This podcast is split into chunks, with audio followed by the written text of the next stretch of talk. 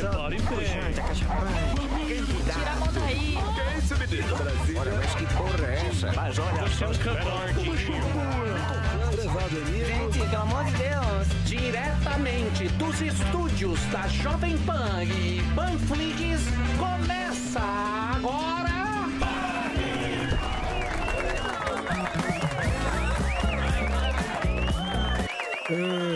Estamos no ar com ele, o mestre Emílio Surita. Muito bem, meus amores, estamos de volta. Pânico está no ar, diretamente dos estúdios abaixo de zero da Panflix. Hoje é um dia marcante, porque vamos ver a aposentadoria de uma imitação aqui no programa Pânico. Como vocês sabem, já está anunciado nas redes, ministro do STF, Marco Aurélio de Mello, depois de 31 anos no STF, se aposentou. Se aposentou com a idade limite, que são 75 anos. E vai hoje bater um papo aqui com a gente no Pânico. Nosso querido Marinho, então, vai aposentar a imitação. Ah, não. Por quê? Porque vai dar uma bela regada. Não, não é, Marquinho? Por quê, pô? Regada não consta no meu vocabulário. Ah, eu não sei, eu não sei. sei. do que se trata.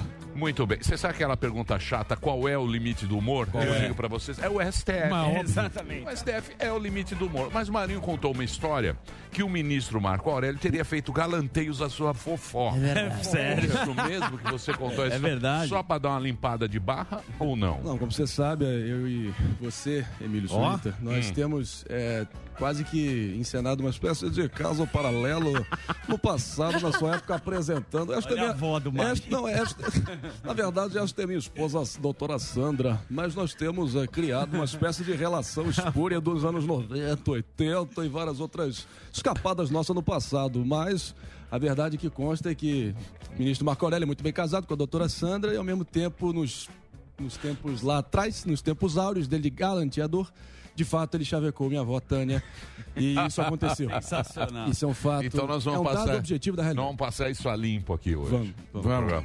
Será que eu pergunto? Muito bem. O Marinho vai aposentar a imitação, já arrumou uma que é a Leda Nagli. É, isso, minha querida Leda. Você É poderia isso. apresentar o outro convidado que teremos hoje no programa, Ai, Leda? Muito obrigado por este espaço aqui, Emílio Zurita. Eu adoro o seu programa, que eu sei que é sem censura. Hoje vamos já receber, além do ministro Marco Aurélio, o internacionalista Uriah Fancelli, que lançou o livro Populismo e Negacionismo, besteira. Este livro deve ser da categoria ficção, só pode ser, naturalmente, porque não existe negacionismo nem populismo no Brasil, né?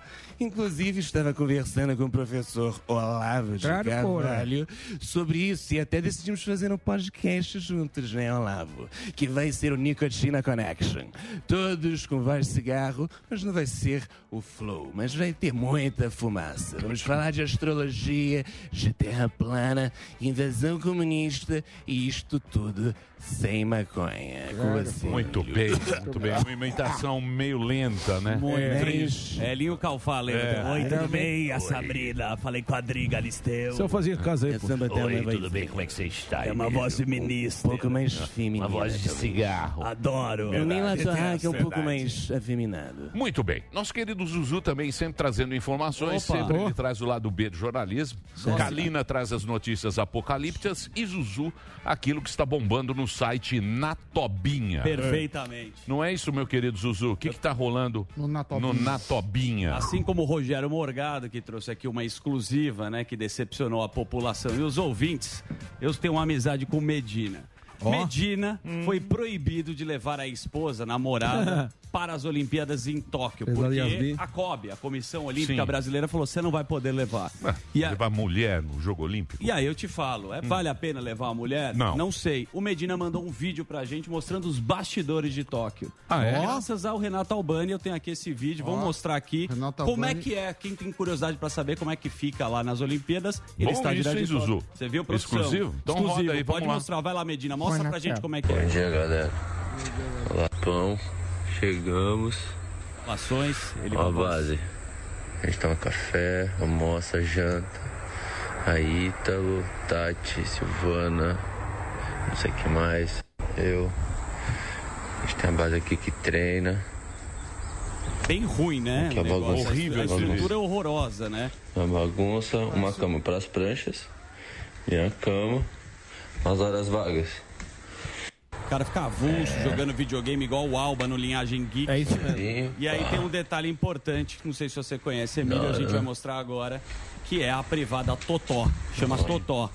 É um Solzão. clássico. Grande marca de privado. Daqui a pouco vamos pro treino.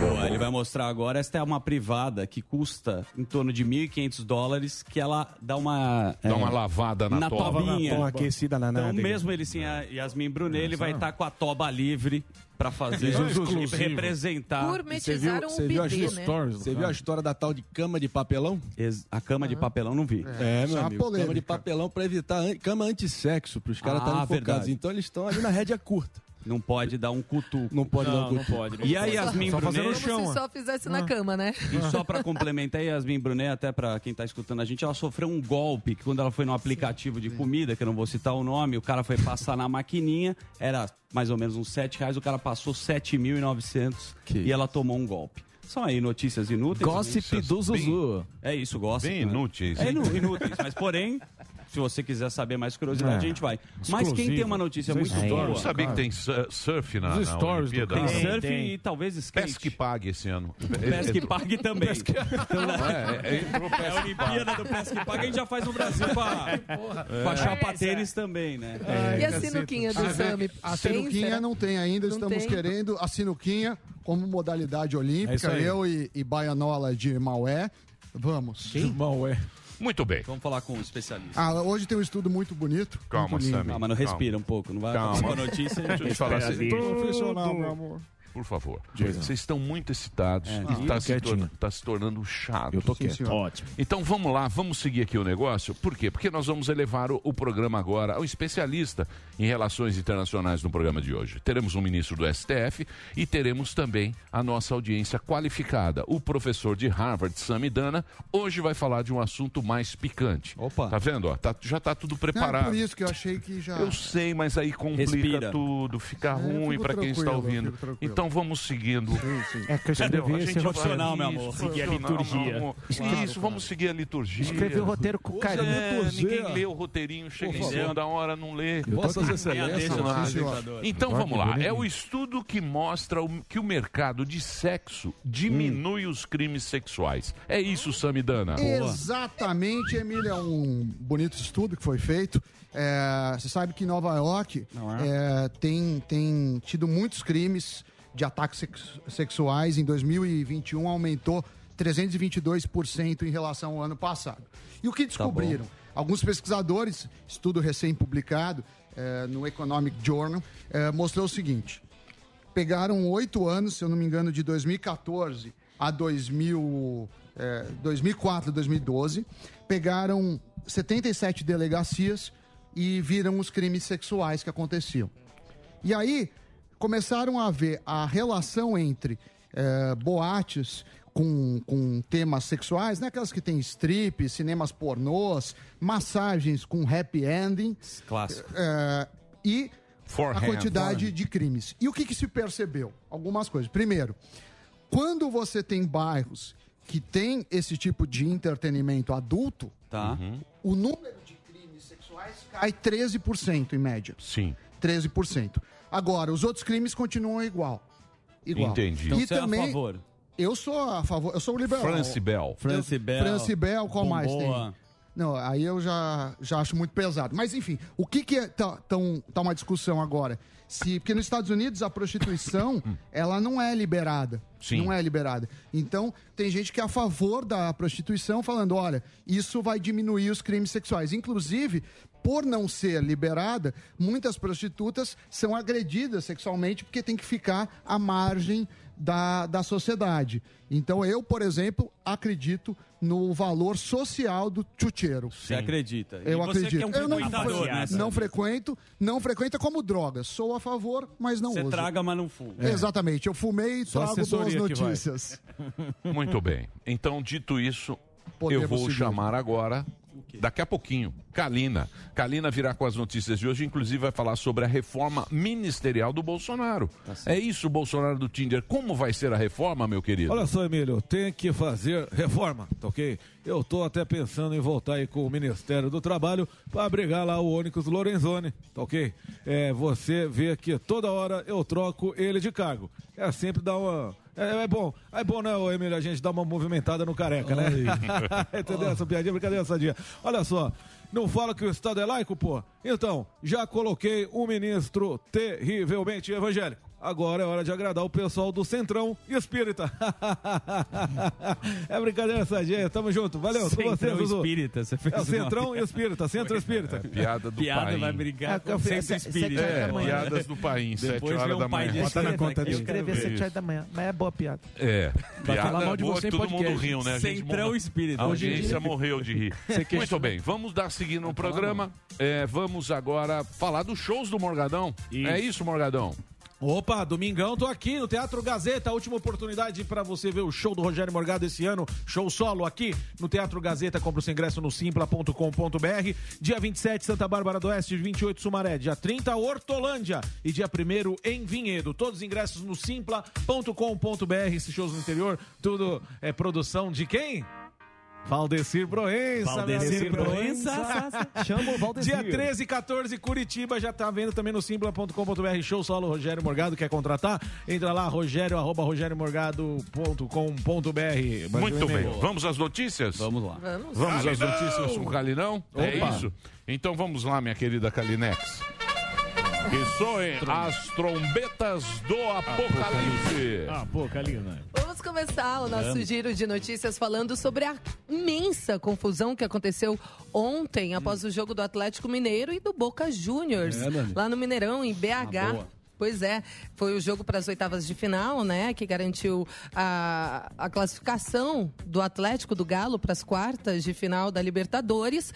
E após ganhar por meio de pênaltis, os integrantes do Boca ficaram revoltados, primeiramente com a arbitragem, mas acabaram indo para cima da delegação do. Galo. Exatamente, eles, eles invadiram ali, tentaram invadir o vestiário. Você vê que eles pegam grades, eles destroem, não puro vandalismo, destroem também bebedouros, é, agridem seguranças. Eles tentaram, como o Zuzu falou, invadir o vestiário do Atlético Mineiro até com extintores, Bateram extintores, É isso, bateram nos seguranças. A polícia militar teve que intervir aí, porque começou uma confusão generalizada.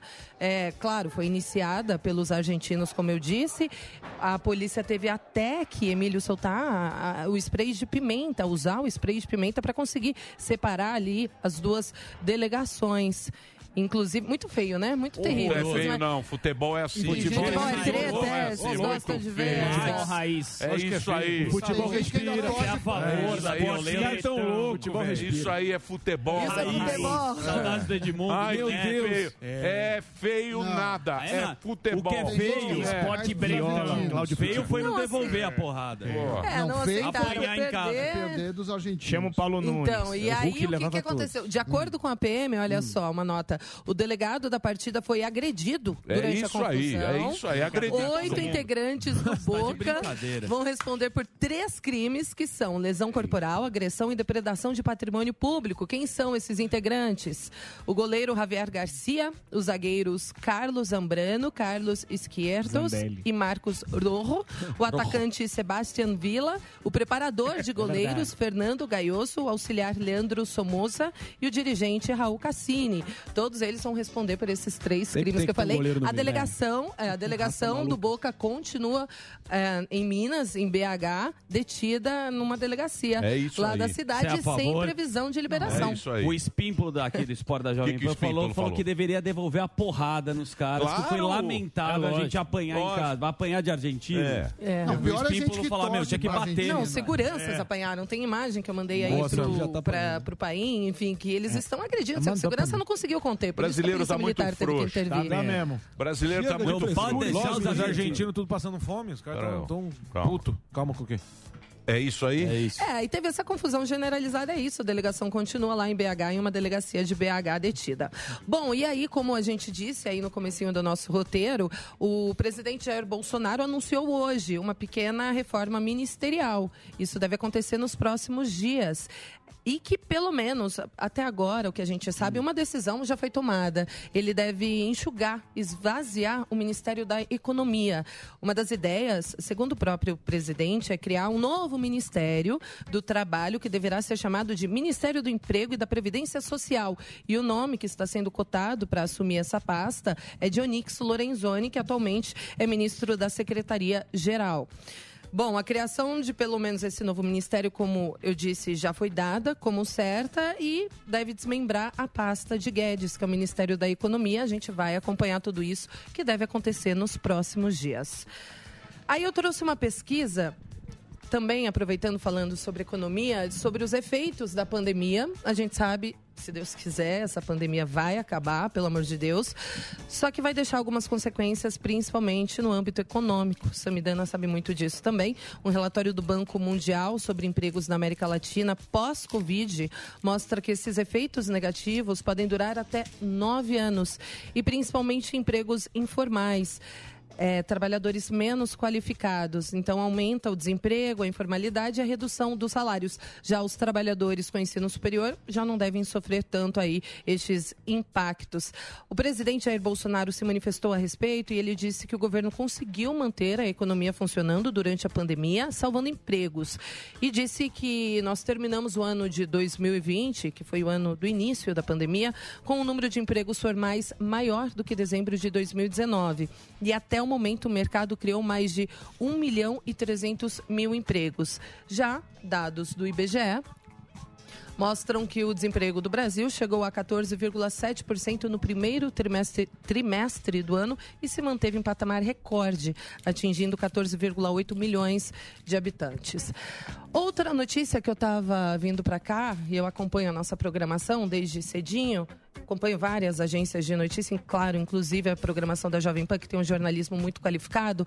Eu vi o Renato Senise, o nosso correspondente de Londres, falando que os casos de Covid em Roma aumentaram cinco vezes depois da Eurocopa.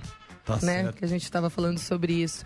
Então a situação por lá também é crítica. E é isso, milhaças. Acabou, assim, trombetas áudio? do Apocalina. Pode fazer uma pergunta É, pro hoje é um dia fraco de notícias, assim, de relevância. Eu trouxe tenho uma as principais. aqui, ó. Eu tenho informações. Eu tenho informações, meu amor. Diga, meu Diga. amor.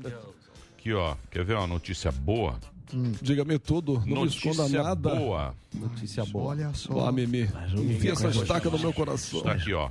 Samidana, você poderia checar? Claro. Zé Google. Estamos aqui no Google. Você checa pra mim? Não, eu quero Instituto Samidana. Sim, sim. Você o próprio. Checo aqui.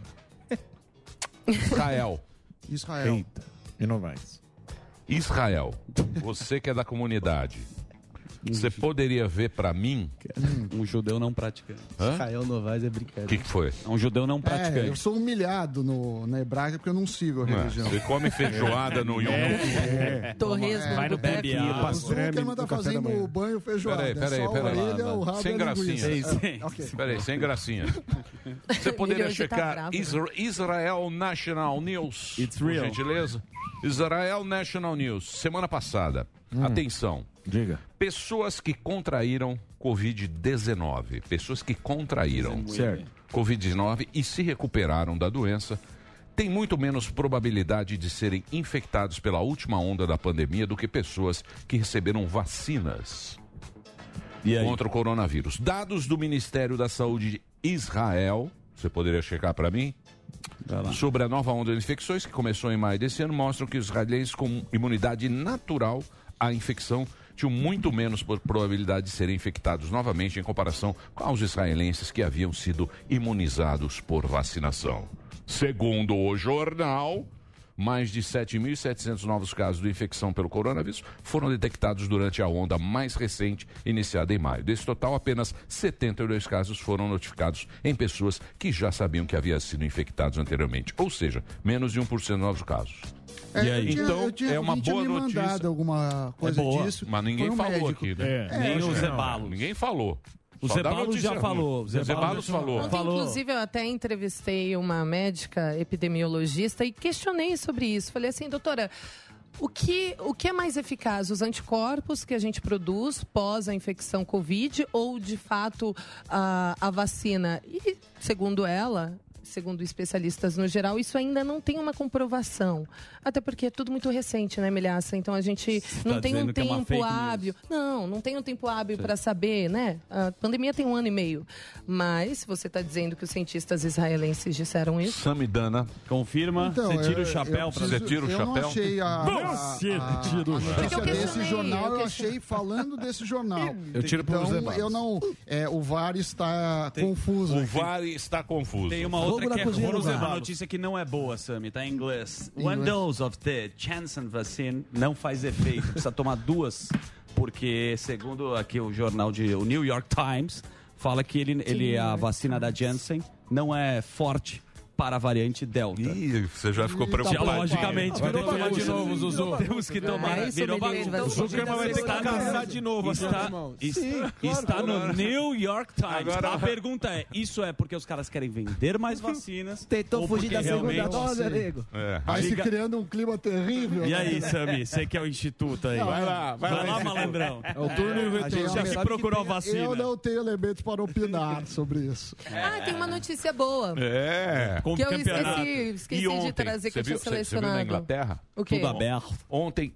abriu tudo. Abriu tudo. Pubs. Bares abertos. Prezado As pub. A turma as- as dançando no poste. Polidense. Olha, 50 mil casos. Com 50 mil casos, eles abriram, E falaram, foi. abriram tudo e falaram: Abriu a porteira do Agora é Brasil. nóis. Fizeram um Bolsonaro. É. Bolsonaro De loucão. cavalo. Fizeram um Bolsonaro lá Com a em- EMA. com 50 mil casos. E disse que não vai fechar mais. Abriu e a porteira agora? do Brasil. E agora, José? E E agora? agora? E agora só Deus Confirma, sabe. Samidana. Eu sei que a seleção brasileira de futebol, dando orgulho pra gente, a seleção 5 a 0. feminina, 5 a 0 na estreia olímpica. Michael Jackson.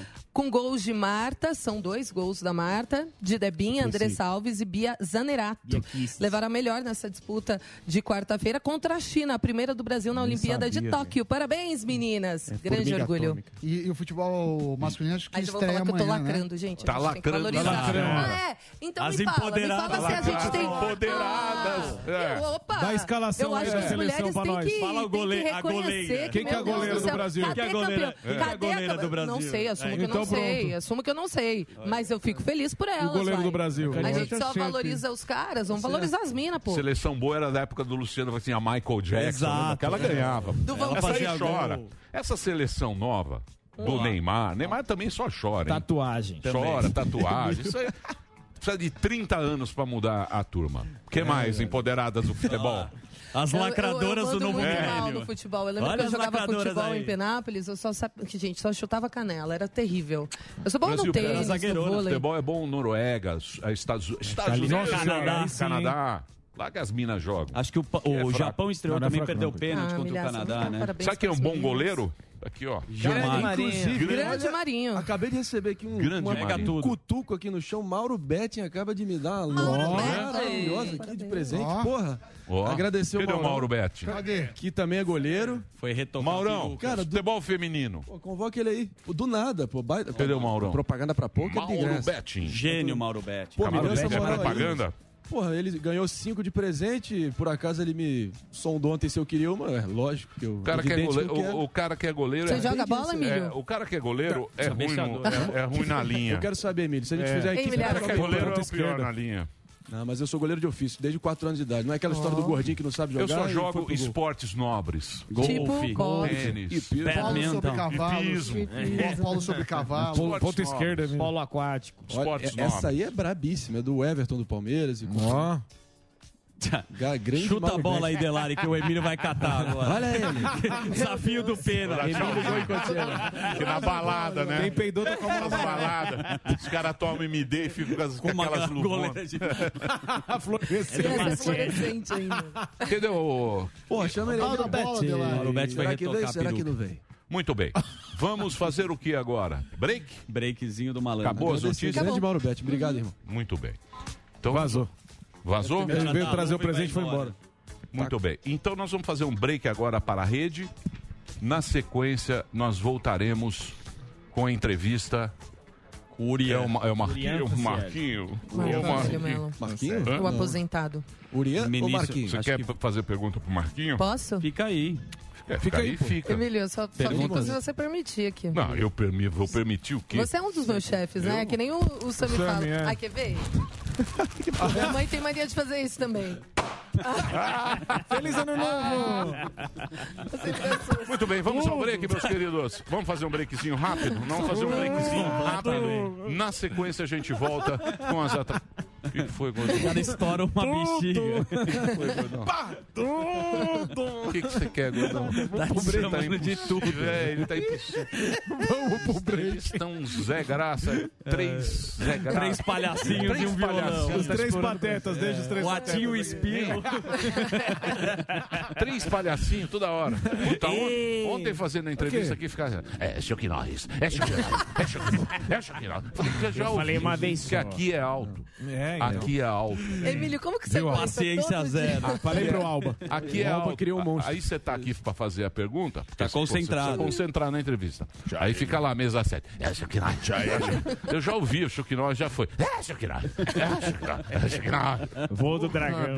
Tá vendo? Eu falei pro Alba. Eu tô falando pra você, às vezes é difícil dar as alto, notícias Marta, aqui. é. Eu me confundo, porque, porque essas Israel Novaes foi melhor. Mas não fui eu que comecei. Foi sim. Não fui eu. A gente testa Não, não, não. Essa é tua, pô. Não, Essa é foi na tua, outra não. mesa. Foi Não, outra não, não. mesa, Chuck Contaminou o resto, mas, Não, pô, mas assim- a autoria é tua. Chuck Norris não saiu da minha Esse boca filho é teu, amigo. Tem alguém que tá quietinho que começou. O Chuck Sammy. É, Não, exatamente. não, eu falei. Aliás, o Morgado está Não, eu quietinho. Eu, se não eu tô achar- eu junto tô com o Morgado. quietinho. Você tá Tô quietinho. Tá tudo bem? Tá, é porque o Emílio dá bronca só em mim. O que, é foi, Delari? O que, que você tá dando? O que, que você tá dando? O Zé Jaquetinha. O que que você tá? Você também tá bem. Eu tô ligado em você lá. Você tá bem metidinho ali Tá no seu. passando maquiagem. no podcast. Tá passando maquiagem. Passando maquiagem. assim. É, ontem, Juliette. ontem ficou falando mal, falando não sei o É. quê. Falou o quê? não falo mais. É, tá todo. Tá todo despojado. ressentido. Que isso? Ah, ele tá. Ele tá impossível. Amargo. Delari. Deixa o Delari. Tá cara. impossível. Vocês pegam no pé do menino. Deixa o menino. Só Deixa o menino brilhar. Deixa o menino brincar. Vai viajar. Muito bem. Vamos fazer um break rapidíssimo. Na sequência, O mestre. Uria Francelli. O, o Uria. Urian. É, Urian. Urian. Urian. Urian Fans- Fancelli, que lançou o livro Populismo e Negacionismo. Vamos Olá, falar sobre isso na sequência aqui na programação da Jovem Pan. Boa Africana. Plateia fantástica? Yeah. Então vamos lá. Vamos lá. Quem que você quer puxar? Eu quero chamar o Flavião, que é a cara do Zucatelli, um grande jornalista. Ele está com uma garrafa aqui, que me parece de vodka. É isso, garoto? Fala, Flavião. Tudo bem, Zuzu? Não, é tequila, cara. Ó. Eu, na situação mais inusitada da minha vida, cheguei do México na sexta-feira Tá. e no sábado comecei a ter sintomas, comecei a ter sintomas de Covid. E tô aqui, cara, em quarentena na casa da minha ex. Putz, na isso? vida, o que, que é pior? Você se separou antes ou depois Pois é. da viagem? Moro no México, vim visitar as minhas filhas. E aí che- cheguei no sábado, putz, comecei a ter sintomas. Ela fez a gentileza de me buscar no aeroporto. E agora todo mundo contaminado aqui, ela contaminada, e ela faz 40 anos amanhã.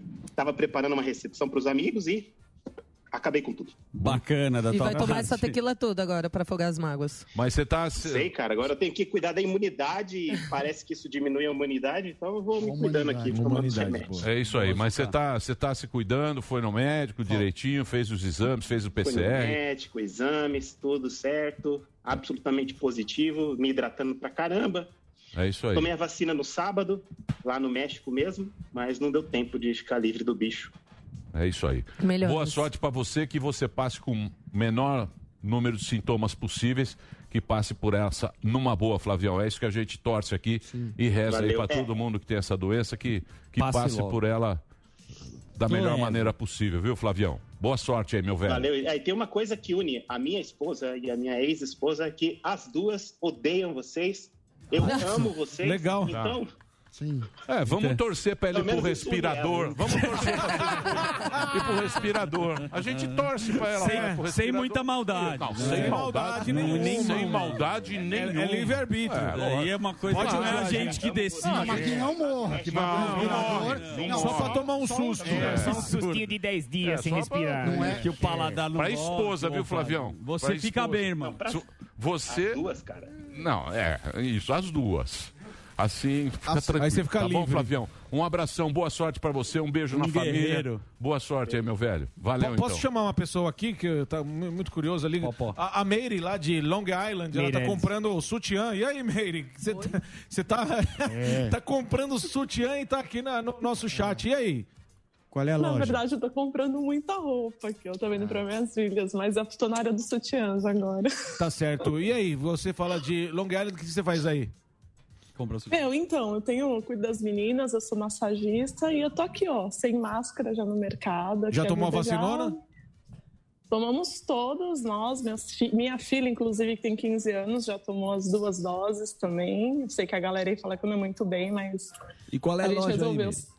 Massagista, qual que é a sua É. especialidade? É a massagem ayurvédica, É. shiatsu, o que, que você atende? Não, Só por curiosidade. Não, eu faço, eu faço linfática, mas não faço happy ending, não. É, só pra saber que o Sammy que tava curioso aqui. Que, que- que loja que você tá aí, Meire? Target. TJ Eu tô na Marshalls. Tô Marshalls, um pouquinho de roupa aqui pros meninos. É, a loja que a brasileirada mais gosta. É né? ma- maravilhosa. Gross, mal. É, exatamente. Ó o Zé, ó o Zé. Marinha. Ele já quer uma mala de graça, né? Os malas de três Bonezinho, bonezinho da Adidas aí. Ó o Zé. O Zé é Pega uma extra, extra large. Os é recebidos. 10 conto. Uma cueca da rede. É, Obrigado, compra, Meire. Tá mais barato, você acha? Obrigado, Meire, pela participação. Posso chamar uma pessoa? Sim, senhora. O Alexandre, Alexandre UDI. O que, que você tá cozinhando, cara? Tô vendo que você tá pare- parecendo que você tá amassando aí um pão. O que você tá fazendo, rapaz? Porque eu tô com fome, Eu almoço. trabalho no ramo alimentício. Ah, que Eu- massa. De Fiquei Uberlândia. desempregado devido a pouco antes da pandemia, né? E não encontrava emprego. Hum. Agora trabalhando em casa. Tá sovando uma massa aí? O que você tá fazendo?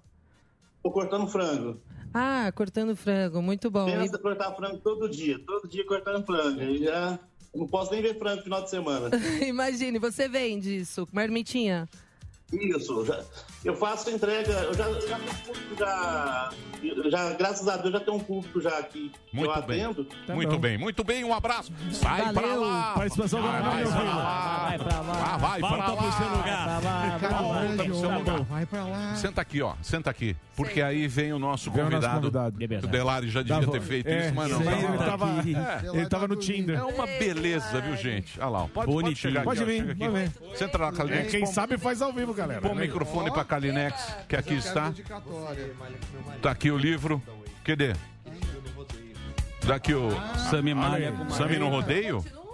Não, Ó, ele, que ele bom. falou que o, o marido dele marca lá na Bel Ritmo com o Walter Personal. Seu personal? Meu, é com o per- com o Walter também? Walter Personal? Com o Felipe. Vem pra cá. Ah, Já te viu no vestiário, Sammy. É. Mas, ó, fala de negacionismo, gay, mas não sou de esquerda, tá? Agora, agora você. Como é que do é o microfone, negócio? por favor. Pera lá, calma. Calma, fica fica Cacau. Você chegou agora. Calmo, fica calmo, fica calmo.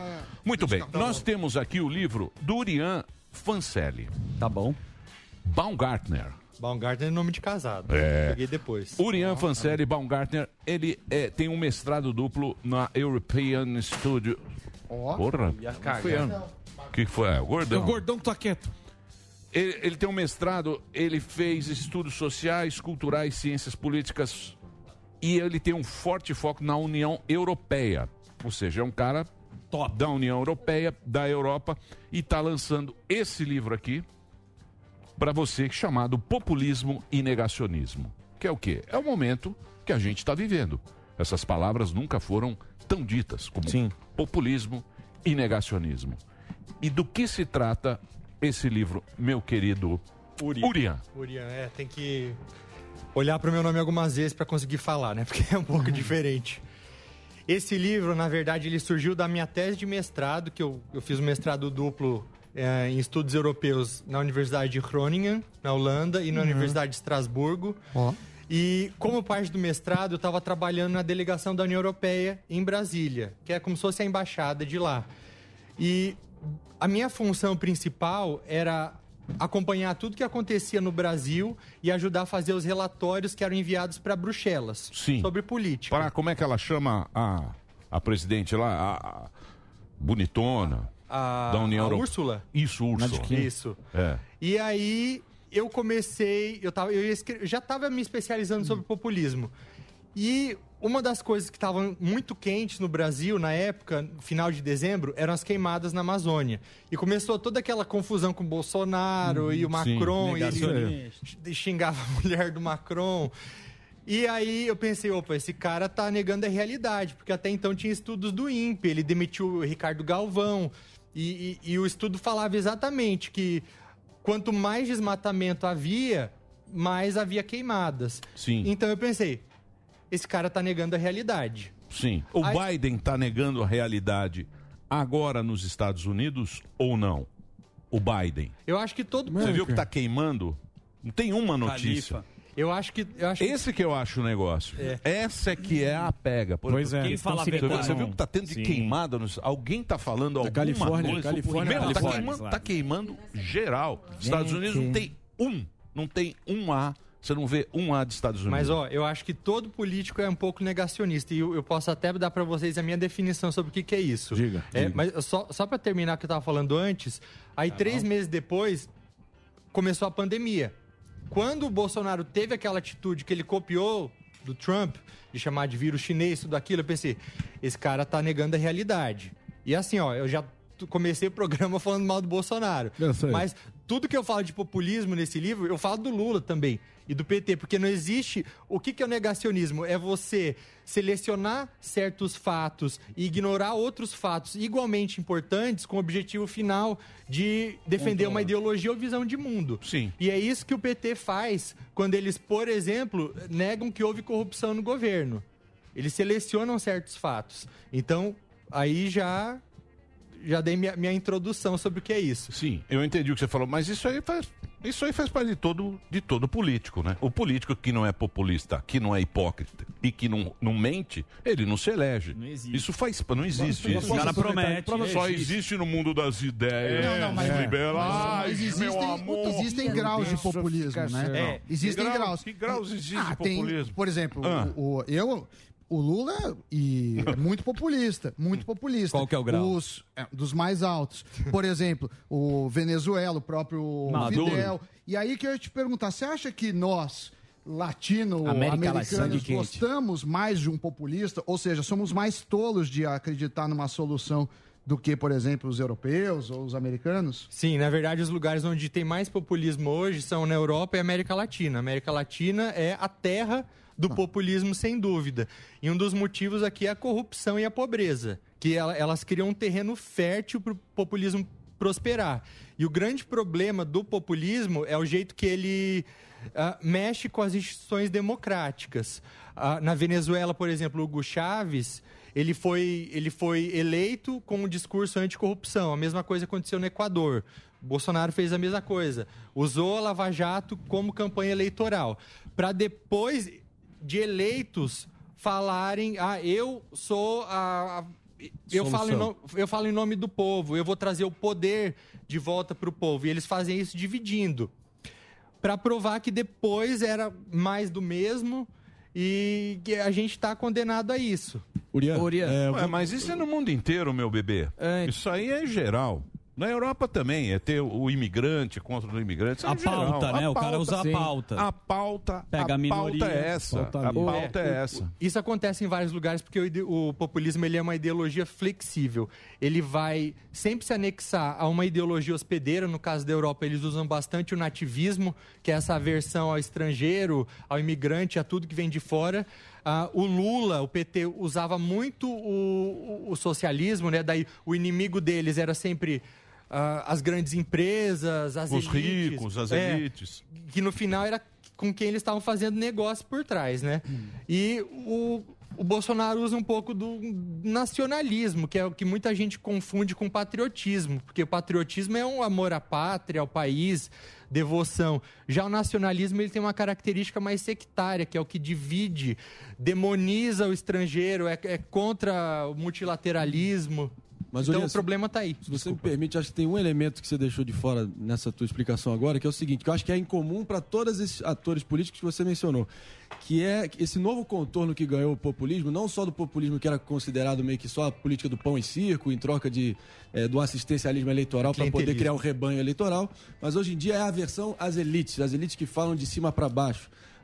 as elites nobres, as elites dirigentes, desde o, é, do- das elites financeiras, juntos com as elites midiáticas, Olha artísticas, só. todas querendo impor de cima para baixo, de forma verticalizada, os padrões de costumes para o povo, e aí tem um atrito e o povo se rebela contra. O que que você acha disso? Eu acho que o populismo, assim, na sua grande e principal definição, eu adoto uma abordagem, não vou nem falar em termos acadêmicos, que é a abordagem ide- ideacional, mas o, a principal característica do populismo está justamente isso no que você falou, o anti-elitismo.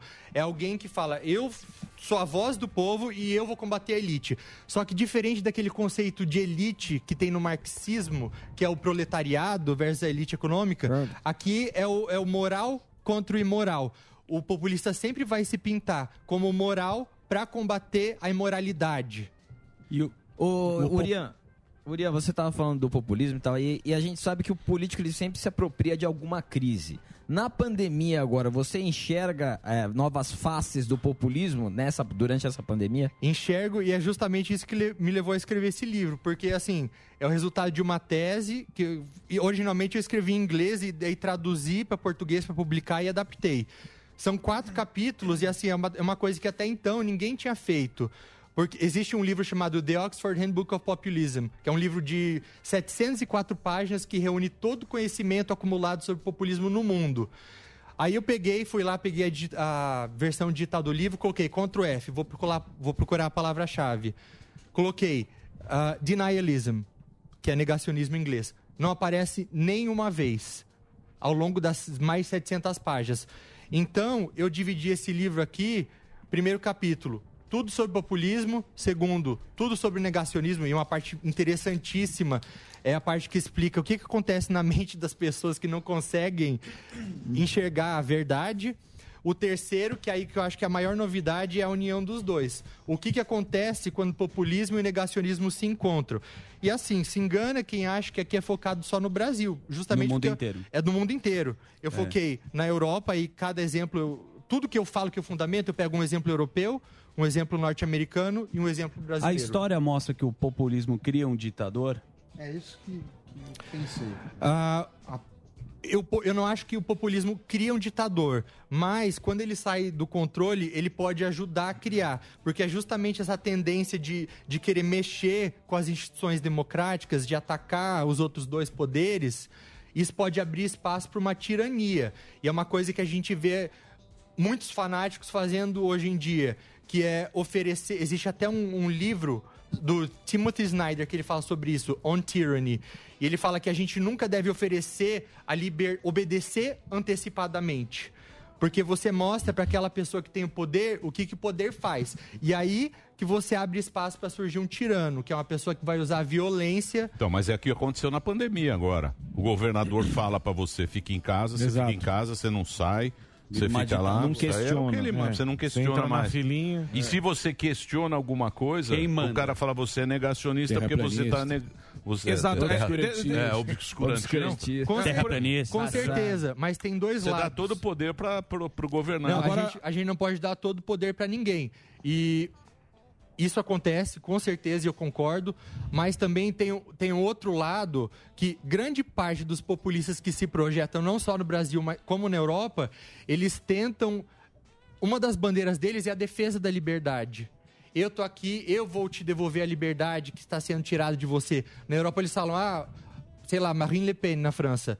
A, a União Europeia quer tirar a sua liberdade, quer deixar que os, os imigrantes turcos muçulmanos venham invadir o seu país.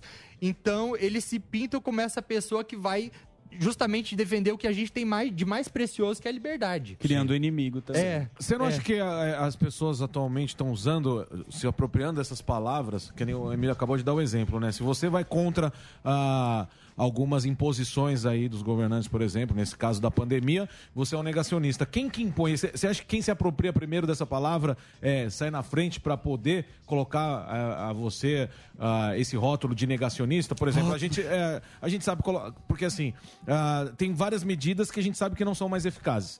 E, e aí, quando você fala assim, não, mas, é, é, por exemplo, o doutor Zebalos falava algumas coisas que outros falam assim, não, isso, isso é negacionismo. Você acha que quem se apropria é, primeiro, estão fazendo virtudes, né? isso? As pessoas estão fazendo isso, se apropriando para colocar rótulos nas outras pessoas, não? Eu acho que tem muitos conceitos que hoje em dia são confundidos.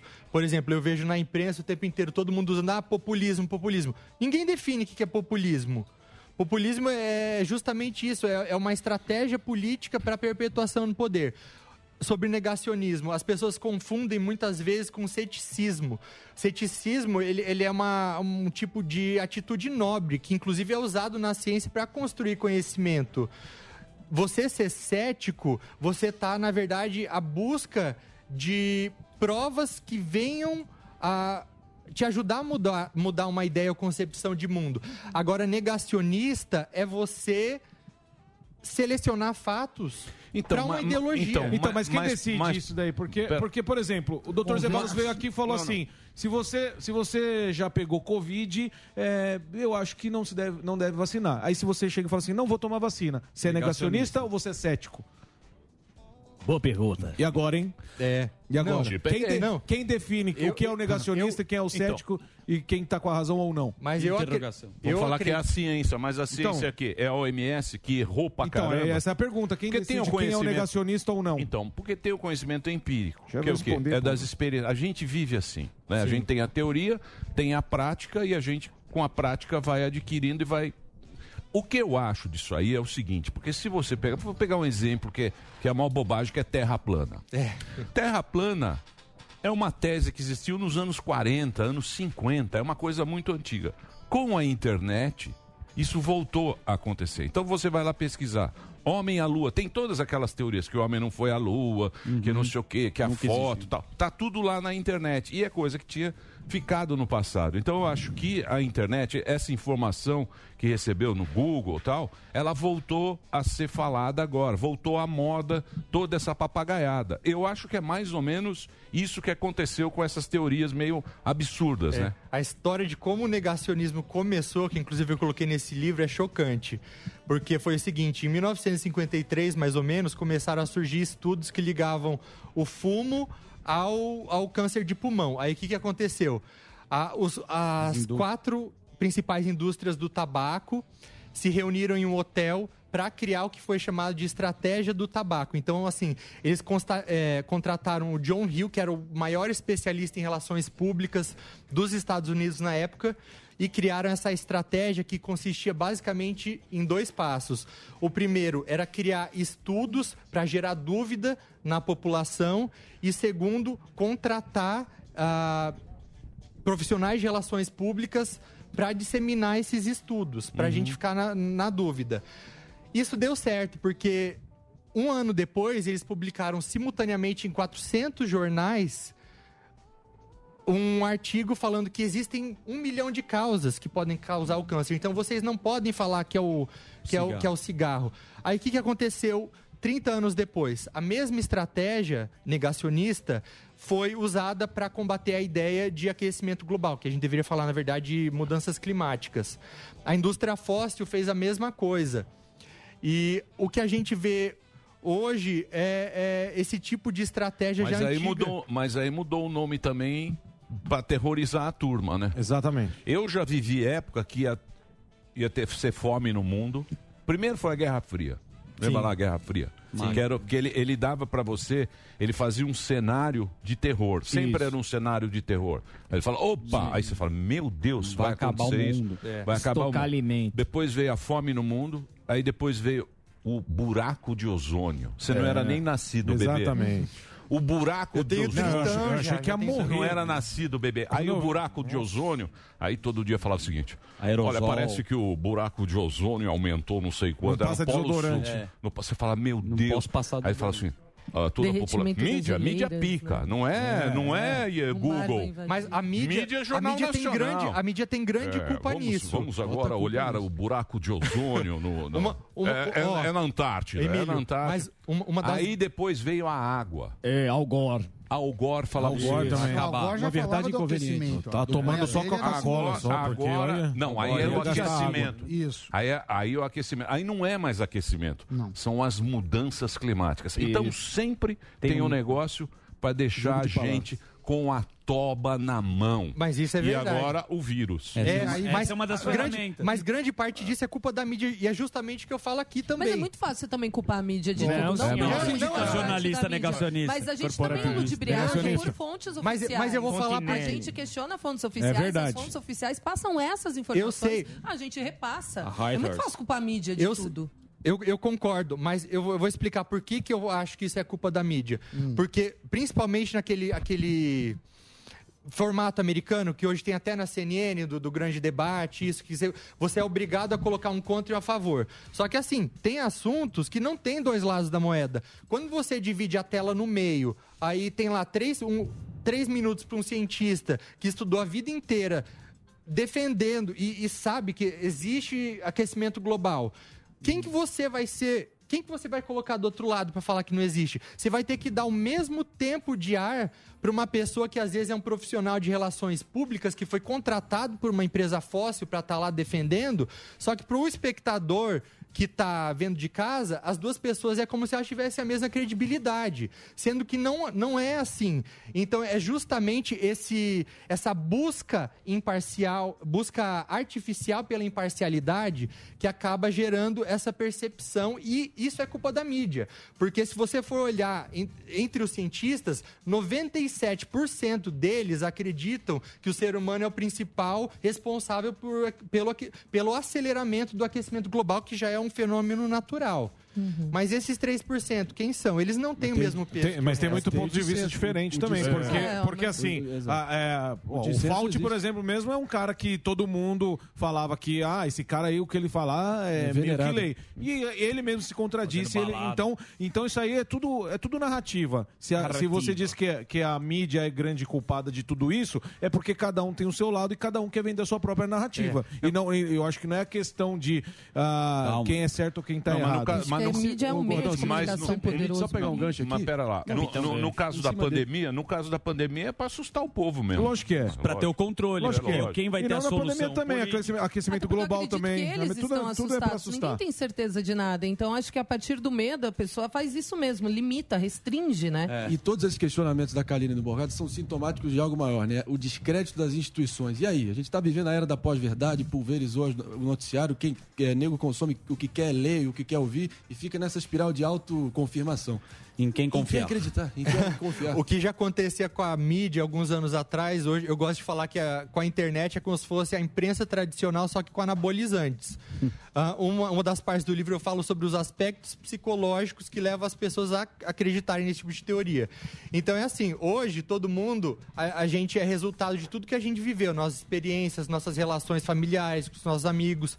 Só que além disso, nós sofremos também de vieses cognitivos, que é como se fossem lentes que nos impedem de enxergar o mundo de maneira clara. Então, a gente enxerga o mundo distorcido em diferentes intensidades. Que chamam burraldos. né? Na minha época eram os burraldos. Pois é. Você é burraldo. Você usou, você foi muito elegante. Eu tive cara. que ser chique. Você foi muito elegante. É. Veio Sim, bem, tem veio os bem. burraldos. Tem O- muito. Urian, deixa ele só.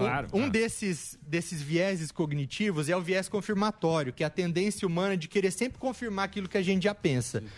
Quando você tem lá a sua página de Facebook, que você só segue aquelas pessoas ou páginas que você acredita, você não está se expondo à informação contrária. E a gente.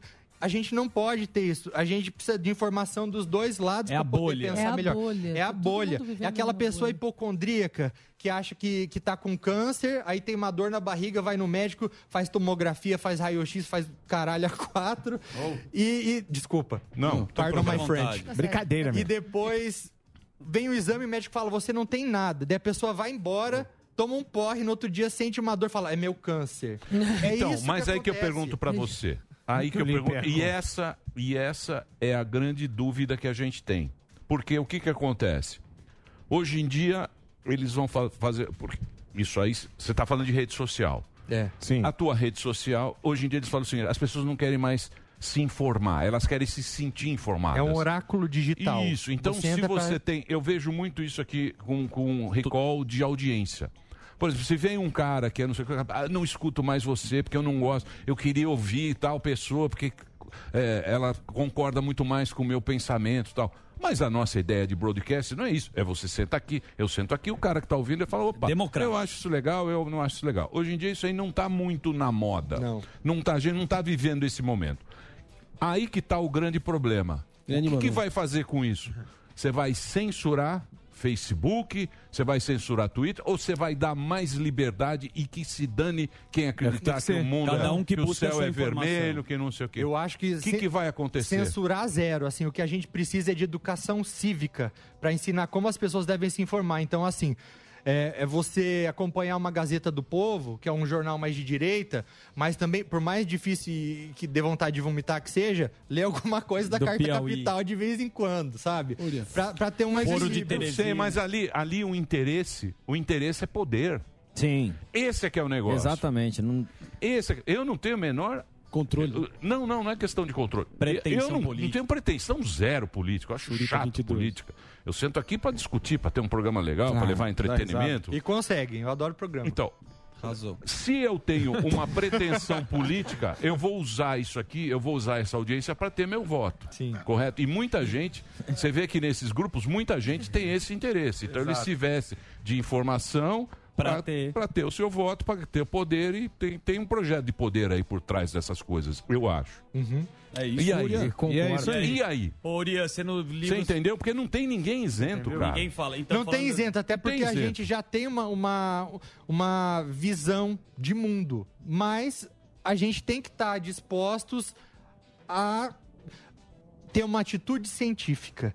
Que é não só você ah, aceitar que você é dono, que você não é dono da verdade, mas está disposto, disposto também a aceitar novas evidências e, eventualmente, se você achar que deve, mudar de ideia. Ninguém é dono da verdade. Mas cientistas divergem também, né? Divergem? Di- di- Divergem. Desculpa. Não, mas, mas aí fica, cada um... Desculpa. Então, a- o que é complicado é que algumas coisas se sabe. Por exemplo, hoje tem movimento no, no Brasil e no mundo de terra plana. E aí, se a gente for levar a, a ferro e fogo que você falou, ah, eu não tenho certeza que a terra é redonda. Por quê? Porque tem os caras falando. Então, a ciência também, ela é revisada, ela, ela, né, ela tem um processo, mas de certa forma alguns, alguns pontos são pontos pacificados, né? E, e- e hoje a gente vê um retrocesso, né? Desde terra plana até outros absurdos. Mas, mas eu acho que aí já, já é um pouco misturar um pouco o que, que é ciência com teoria da conspiração também. Mas, mas quem que fala o que é ciência? É, Onde que a pessoa sabe se é ciência ou teoria da Não, a conspiração? ciência, a ciência você tem provas empíricas e, e, assim a teoria da conspiração ao contrário do que muita gente pensa não, não- elas não são criadas por pessoas burras você tem que assim talvez quem acredite até seja um pouco burro mas a pessoa que inventa uma, uma teoria dessa ela tem que ser razoavelmente inteligente Tem até argumento. por- e é porque ela ela mexe com meias verdades É. e a gente não pode Ô, mestre, Muito você cita muito o Bolsonaro aqui no Isso aí. livro e o Donald Trump. O Bolsonaro é chamado de Peraí, pô. negacionista. Por que, que o Bolsonaro é o negacionista aqui que você coloca no livro? Eu coloco ele ah, como negacionista por três motivos, e isso é no, no terceiro capítulo. Primeiro, a, a atitude que ele teve em relação. E eu não sou superambientalista, defensor vegano, eu não sou isso. Mas a atitude que ele teve em relação aos incêndios na Amazônia foi. Na minha opinião, de negacionismo, porque haviam estudos do INPE que falaram que as 10 cidades onde mais houve desmatamento na Amazônia foram também onde teve maior, Biden? o maior número E de o queimadas. interesse do mundo? E o Biden? Não, mas também. quando eu escrevi isso aqui já não tinha o Biden. Não, eu tô Mas- perguntando. mas e as agora. queimadas O Biden- antigamente, pô? Não, eu preciso encerrar. Parece que eu preciso começou a encerrar. queimar Não, agora. exatamente. Ele volta, de brincadeira ele volta. comigo. Deixa eu falar sério. O papo foi muito Ô, bom. Luan Santana, pô, Deixa, eu- deixa eu posso po- vou fazer propaganda aqui. Faz. Neto. Porra, Deus me obrigado, livre. Urian. Deus me livre, Felipe. Hã? Deixa o Muito Felipe obrigado. Neto aí. Pô, o Urian tá aqui, ó. Tá, tá à venda, tá à venda em todo em todo o Brasil, não é isso? É, me segue nas redes, Ó, gente. Foi, tem, tem o prefácio aqui do Rubens Recupero. Esse aí também deu, um, deu uma mentidinha lá, lembra? Eu lembro. Ah, é, pegou. É. Foi o primeiro cancelado, Foi eu o acho. primeiro que deu Você lembra? É. Mas ajudou no plano real, gente. É. Ajudou no Não, plano eu sei, real. não, que eu tô falando que ele foi o primeiro cancelado da história. É, que era, era uma Que transmissão a gente da Globo. mostra a, tava aberto Isso. o microfone. Tava aberto o microfone dele, tá lá o recupero, ele é ministro da, da, da Economia. eu Obrigado pela ótima propaganda. É, aí ele tava, aí ele tava no, no- Era uma transmissão da Globo e Ele foi uma falou que imagem. era bom, a gente mostra. ruim, a Isso. gente... Tá certo. Ficou... E ele é um cara Político. simpaticíssimo, né? É. Olha, conheço eu vou dizer uma coisa pra você. Diga. Chegamos a Político, conclusão nenhuma. político a gente não pode acreditar. Nenhum. Nenhum. Muito Nem- menos idolatrar, Ah, né? Como a gente idolatrar vê jamais. atualmente. Muito bem. Uriah, muito obrigado, Obrigado cara. Foi um prazer. Muito, muito legal o seu, seu, seu projeto aqui, seu livro. É um, um momento que está todo mundo querendo ler. É uma leitura bacana aqui para você que está. Vou ler esse livrinho aí. Terceiro lugar na Amazon. Ah, É, do- dos mais vendidos de política. Então tá à venda na- nas, na- nas livrarias virtuais. Aí você pode comprar o populismo e negacionismo nesse momento que a gente está vivendo. É o break, Dedê? Valeu. Então vamos fazer o break? Ah, sim, sim. Você quer fazer o PPA agora. Claro, então vamos lá, Delari. Eu sei, poderia fazer o break rapidinho. A gente faria com mais tranquilidade. Claro que poderia fazer, né, Dedê? Claro. É, muito bem, muito bem. Vamos falar. Ah, quem tá aqui, ó. Aí sim, Aí papo sim. Olha lá aí. Estamos falando de negacionismo e tem uma coisa que Alguém não que dá. resolve. Que não dá para negar. E a Mariane tá aqui, a nossa querida Mariane Pérez. Estamos recebendo aqui no Pânico a Mariane, que é diretora de de marketing do grupo PPA. Tudo bem, dona Mariane? Olá, tudo bem e vocês? Como é que vai? Mu- Muito bem, graças a Deus, sem Covid. Tudo certo. Você ouviu o nosso papo aqui? Ouvi, É. tô aqui desde o começo É. ouvindo vocês. E aqui com a PPA não existe negacionismo. Não. Não é isso? Não, Aqui não. funciona mesmo. Aqui não tem dúvida que funciona. É isso aí. Maria, todo mundo conhece a PPA, não é? Essa, e agora as empresas do grupo, agora é o grupo PPA, que é a Citrox, Celtron e a PPA, você sabe que é a gigante na automação.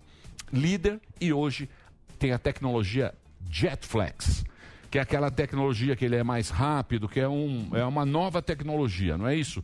E eu quero saber o seguinte, conta pra gente o que é, explica direitinho o que é a Jetflex. Inclusive, eu queria. É, é muito importante eu contar exatamente para vocês sobre um pouco mais sobre o Jetflex, porque é, é uma tecnologia, é o portão rápido. Isso. Só que é um portão rápido com qualidade e com tecnologia. A PPA ela tem um- uma patente no loca- muito importante ali que faz com que o produto seja inteligente e preciso. Porque ter um portão rápido hoje existe outros, alguns. O nosso é o mais rápido, mas existe alguns. Só que não tem a precisão. Então o que acontece? Você está reformando sua casa. Aí você vai pôr um portão lá, você investe, faz um portão bonito, faz uma parede do lado ali, tudo certinho. Aí você põe uma, um- uma máquina rápida que não é inteligente. O portão bate. É, aí Fecha, vai. Aí, na hora de fechar. aí tchau. Aí depois de, algum, Aí, al- tchau. de Já algumas, algumas aberturas e fechamentos, já, aí você tem que ir lá ch- chamar um pedreiro para consertar o muro. Uhum. Então a estrutura da casa fica. Então assim, é muito importante que, além da, da velocidade, tem que ter tecnologia. Isso.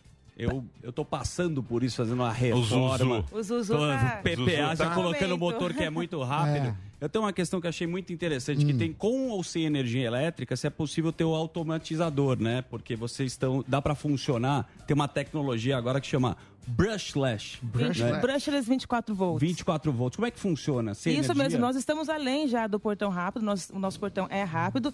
E agora também você. Imagine você na sua casa, acabou a energia. Uhum. Alguns têm um gerador, alguns não têm, mas você não, você não usa lá, gerador para você. é Você usa gerador para geladeira, né? Aham. Para você manter os seus alimentos ali é, é, refrigerados, mas não para abrir e fechar o portão. E como você vai. e geralmente está a chovendo, luz. acabou a luz, está chovendo, aquele temporal. Sempre, Sempre a- acontece, a né? luz no pior momento do dia, aí você tem que ir lá e você tem que destravar o, o Sim. portão para ele sabe- poder Aí funcionar pode, se o bandido estiver ali, Não, já já era. era, já era, já entra com você já. É. Então, com essa te- tecnologia 24 volts, além do, de consumir muito menos energia, ela já vem com uma bateria Ah. acoplada. Entendi. Então, se acabou a energia, Se der um bizinho. já, já entra pro, pro, pro modo bateria e abre e fecha o seu portão normalmente, como se nada tivesse luzes de acontecendo. segurança, né? Que quando acaba a Abre, luz, ele ela vai Sim, carregando, ela vai carregando Então- enquanto tem luz. então, por e exemplo- depois exatamente, funciona. exatamente. é Com- isso mesmo. muito bom. Com energia ou sem energia, você tem. Você tem o portão funcionando o tempo essa todo. tecnologia. Pô, bacana, hein? E com tecnologia e inteligência, né? Boa. Essa eu não conhecia. Essa é boa. É, no, é, Brushless no, 24 volts. É, no, É, no- Emílio, no- é a mesma tecnologia usada nos drones. Legal. Ah, tá. brincadeira, entendi. Tá. E o Jetflex é a mesma tecnologia usada no Tesla, para vocês terem uma ideia de, de quão inteligente é. Drone Tesla, não tá Não, fraco, tá, não tá fraco não, né? Muito bem. Agora me fala uma coisa. A segurança completa. Por exemplo, hoje em dia a PPA ela oferece a segurança completa na casa de uma pessoa. Não é isso? O que, que mais oferece? É isso, a PPA ela- fornece o portão automati- automatizado, a cancela, às vezes está no estacionamento, tem um condomínio, cancela, a porta social. Às vezes, às vezes você vê muito em shopping, em, em aeroporto, mas você pode usar também na- em aplicação residencial. Às Uhum. vezes tem algum idoso ali, você não quer, a pessoa não tem que abrir e fechar, então você já Entendi. coloca ali um controle de acesso. Que também nós temos controle de acesso. Você pode controlar quem entra, quem sai daquele ambiente para ambientes eh, residenciais, comerciais, industriais. Temos câmera, estamos eh, investindo muito na- em câmeras. Segurança, né? Segurança mesmo, CFTV, toda essa questão de Cerca segurança, elétrica, cerca elétrica. O nosso objetivo é fazer com que você encontre toda a solução da segurança da sua casa com o Então, em- e no Brasil inteiro, por exemplo, quem vai fazer o por- porque você tem que fazer o portão, não é Isso, isso? A serralheiro. PPA ela trabalha com, Serralheiro. com pessoa- é, é, que é o serralheiro, é, É, o cara que vai desenvolver a engenharia ali para funcionar. Isso. E, e é aquilo que a gente estava falando. Não basta você só colocar o melhor produto que é o PPA sem a engenharia, sem o cara. E vocês trabalham com os melhores no Brasil inteiro. São quantos mil que vocês têm? Olha, a gente tem no Brasil distribuidores, mais né? de 500 distribuidores. E cada distribuidor tem aí a sua, a sua carteira de, de, de clientes. De, de- então, hoje, mais de. Nem sei te falar quantos, quantos, Então- quantos instaladores você consegue encontrar aí no Brasil. Tá, porque é muito importante você ter o pós-venda também, que é o cara que vai cuidar do seu Serviço, né, O serviço, exatamente. E a PPA, ela prioriza exatamente isso, que é o cara que está lá na ponta. é, Até porque, Zuzu, você que está agora nesse, nesse, nessa, Nessa fase. nessa fase aí. Zuzu tá fazendo Às vezes uma você vai lá e vai, "Ah, eu vou, eu vou comprar o, vou comprar lá o, a o Qualquer um, motor lá um e vou, eu vou instalar, alguém instala para mim. Gente, é muito é. Não, o importante. serviço da muito, PPA é top, muito- você muitos problemas. Fora o motor, a velocidade que faz uma baita diferença e quando se você, você sai tenta com o carro. instalar com qualquer um aí, que acontece? Dá uma travada, não O, por- funciona. o motor não funciona, mas não é porque tá com problema no motor. é ruim É mesmo. ruim mesmo. Não, às vezes é um PPA mesmo, só que Só o cara que- não sabe instalar. Ah, sim. Então, por isso que vocês oferecem isso- todo o serviço. Por isso que a gente sempre recomenda você procurar um instalador autorizado PPA. Sensacional. Eu gosto de mexer. Você gosta de mexer? É o rei da obra.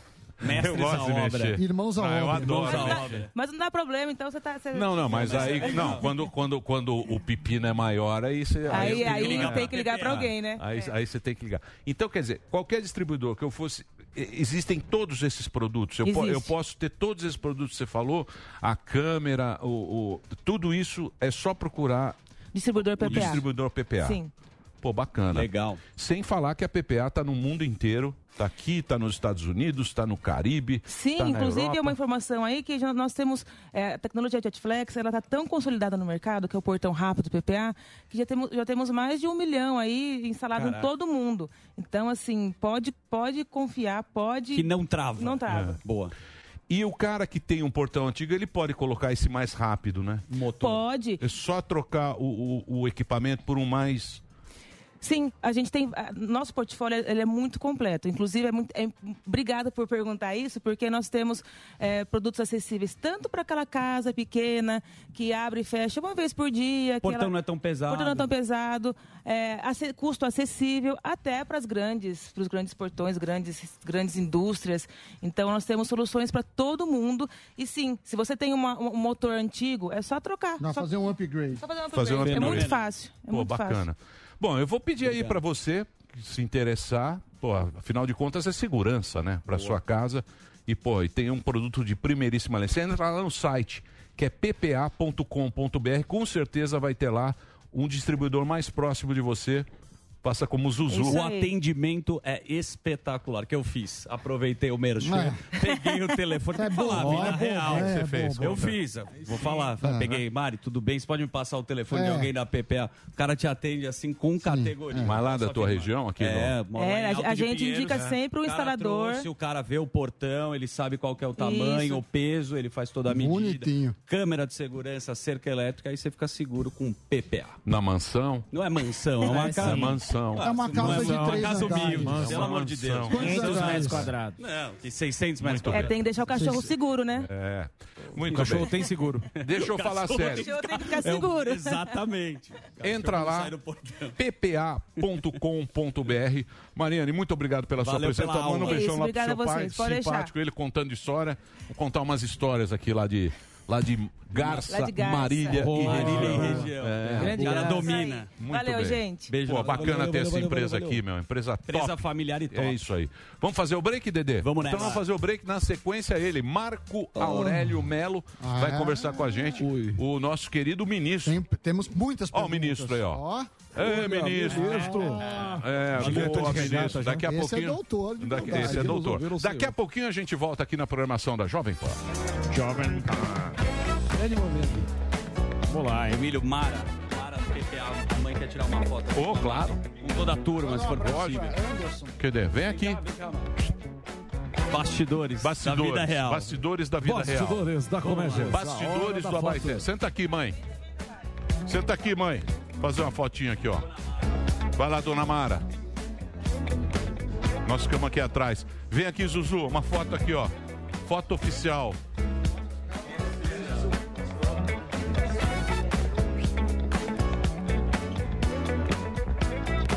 Aí, ó.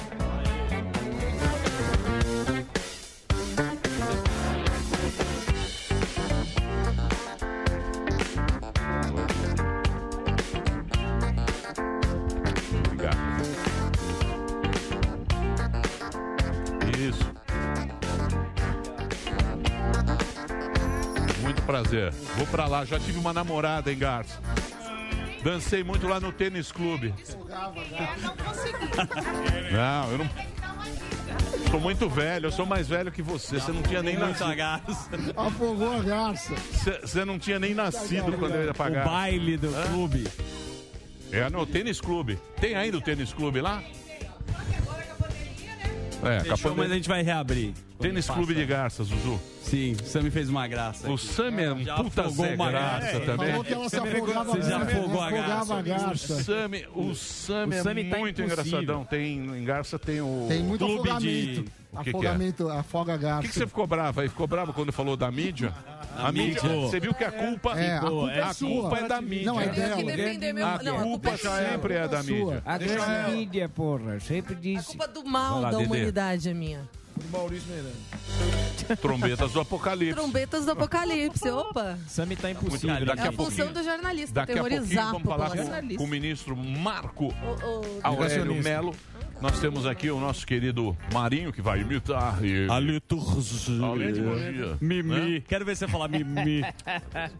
Logicamente. Muito é uma presença ilustre. Você também tá Fantástico. muito. É, você tá Tá muito à vontade. Não é, não, não, Tá à muito à vontade. Tá muito à vontade. Vocês, Tá à estão, vontade. vocês estão muito à Eu vontade. tô Fica mais quietinho. sério. Tô Precisa ter bem. a liturgia do Tá, cara. isso liturgia mesmo. Eu tô até quietinho. Entendeu? Precisa ter a Concordo liturgia. completamente. Não, não, não adianta Tô você fazer quietinho essa pra não cara. Vai perder dar bronca liturgia. ao vivo. É, não é. Tem que ter a liturgia. É, sim. Eu tô quietinho entendeu? perder É. Ministro. nenhuma. É, Lógico. claro, claro. Ótimo, mas presença ilustre aqui. Muito tá bem. Como é que tá? Não, não Fala vem, com a não vem com essa conversinha, não. Como é que Não vem mudando de assunto, não. Bela camisa. Já tomou. Você tá bem? Não é, bicho. Não é assim Não dá a pra vida. fa- faz lá uma graça? É. Não é Denilson Show. O cara acha que tá Joga assim. fácil, joga Agradecer fácil. a presença ilustre da plateia aqui, Renatinha Timberlake, toda a turma. Renatinha, tudo bem, Renatinha? Tá Rapidamente. linda, aqui. Renatinha. Renatinha é tricolor. Renatinha é maravilhosa. Quem tá linda aí, hoje. tô feliz, meu time ganhou. Boa. É isso aí, vamos É isso. para as quartas. É isso aí, Renatinha, ó, a Franciele lá. Ó, o É. Pilates. Ó, a doutora. Pilates. Tudo bem, pessoal? Você é professora de Pilates, Franciele? Hã? Alô? Liga o Franciele? mic. Quer fazer pergunta? Oi, tá me ouvindo?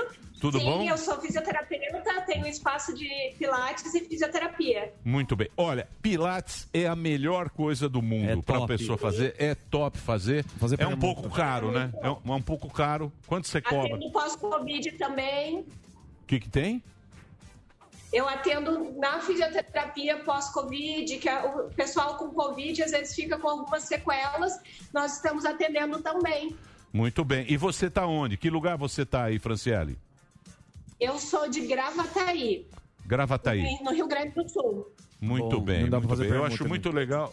Ô, gordão, eu não vou fazer permuta, pô. Para, já falou três vezes. O quê? Eu não falei vez permuta, só. permuta. Eu falei que irrita. O quê? Eu já já Eu tô fez. É, permuta, permuta, Não deu continuidade É o Chuck. Norris, Tá bom. Chuck Norris, Chuck É. Norris. Não, Chuck Norris não foi eu, É, não. o cara fez a permuta. Chuck Norris foi eu. Ela tá divulgando aqui. Você tá conversando Ô, com a Fran, só é desagradável. Você pode divulgar o seu Instagram para as pessoas te procurarem aí? Claro. Pois não. É, Salos, Fisioterapia e Pilates. Boa. Obrigado. Um abraço pra você. Quem tiver aí faz, faz Pilates, que Pilates é muito bom. Pilates Falou alonga. três Três vezes vezes também, Você sabe qual é o tripé do Pilates? Kid de Bengala. Você sabe. tá impossível. Tá impossível. Ah, deixa eu contar o break, Tá porque tá vai frio. voltar com o ministro Você e eu não recebeu vou poder fazer bengala piada. no frio. Tá Oi? frio, tá frio. Tá, é, vou ficar quieto agora. Vou agora ver o ministro. eu vou ficar 3, quieto. 2, 1. Vamos lá. Vamos lá, Agora ele hein? fica quieto. Muito bem, meus amores. Estamos de volta aqui na programação da Jovem Pan para todo o Brasil. Hoje um convidado de altíssima categoria nesse programa. Vejam só quem está aqui. O ministro Marco Aurélio de Mello. Ele é do Rio, ele é o nosso querido. Ele agora se aposentou Sim. no mês passado. Boa. Tá de não é regata, isso? tá Formado em. Direito, Isso, possui mestrado em Direito exatamente. Privado pela UFRJ, além Muito de bem. dezenas de cursos. E eu vou deixar você, meu querido André Marinho. vamos Tem uma intimidade. Você, você Não, não, não, que não vai gosta, arregar, não. Você que gosta dessa. Você que sempre tem um discurso. Você é fã do, do Collor, do, do Fernando Collor. Nomeou- Amigo. Que gosta de fazer. todo Meu nom- primo. Nomeou o, Nomeei meu primo o para- ministro. Então vou deixar você fazer a primeira pergunta para o ministro. Muito obrigado, Emílio Surita. Ministro Marco Aurélio, prazer estar com o senhor aqui prestigia nosso programa. Chegando mal só o áudio. Você consegue me ouvir agora melhor? Melhorou um pouco? Cons- Confirma? Melhorou. Vamos ver se eu consigo perceber o que você vai verbalizar. Ok. Verbalize bem. Boa. Deixa comigo. Articule. É, especialidade da casa. Vamos lá, vamos que vamos. Ministro, é, 31 anos é, na mais alta é, Corte de Justiça do nosso país, uma vida. É, eu queria falar de dois casos recentes que o senhor teve um, um papel decisivo que também teve uma consequência muito grande para o nosso país. Primeiro, o senhor se posicionou contra a prisão após segunda instância, o que imediatamente gerou é, o campo é, de- necessário para a defesa do ex-presidente Lula é, e, e tentar pedir a soltura dele da prisão em Curitiba. É, após isso, o senhor é, imediatamente votou também a favor, é, contra, no caso, a suspeição do ex-ministro Moro e, e ele foi declarado suspeito e parcial pela, pelos seus pares no STF. Você de- eh, descreveu isso como uma verdadeira bomba atômica. O senhor disse que você ficou perplexo e o senhor disse que o senhor ficou eh, que ele foi ressuscitado politicamente, o Lula no caso. Você não acha que há uma contradição flagrante entre o voto que contra a prisão em segunda instância e essa sua posição é muito favorável ao ministro Moro? Vamos por partes. Em primeiro lugar, realmente são 55 anos de serviço público, 42 em colegiado julgador e 31 anos no Supremo. E sempre atuando com absoluta espontaneidade, segundo meu convencimento e nada mais. A problemática do juiz Sérgio Moro. Ele foi tido, não por mim, eu não o elegi, ele foi tido como herói nacional. E avançou-se no campo do combate à corrupção mediante a atividade desenvolvida na 13ª Vara Criminal de Curitiba. E chegou-se nos processos crime contra o ex-presidente Luiz Inácio Lula da Silva ao desfecho final, depois desses processos terem percorrido diversas instâncias. Aí, de repente, na via estreita do habeas corpus, que pressupõe sempre ilegalidade manifesta, ah, articulou-se o que seria incompetência relativa, que, portanto, preclui, não é incompetência absoluta, do juízo criminal da 13ª de Curitiba. E voltou-se à estaca zero. Daí a perplexidade, que não foi apenas minha, foi a perplexidade da sociedade em geral. E tivemos, sob a minha ótica, eu devo estar errado, porque fiquei vencido de forma isolada no colegiado, paciência, né? Tivemos, a meu ver, um retrocesso. Um retrocesso em termos de combate à corrupção. Mas, de qualquer forma, pronunciou-se o Supremo e depois que ele se pronuncia, não se tem mais a quem recorrer. E a decisão foi proferida. Mas, repito, penso que não avançamos no campo do combate à corrupção.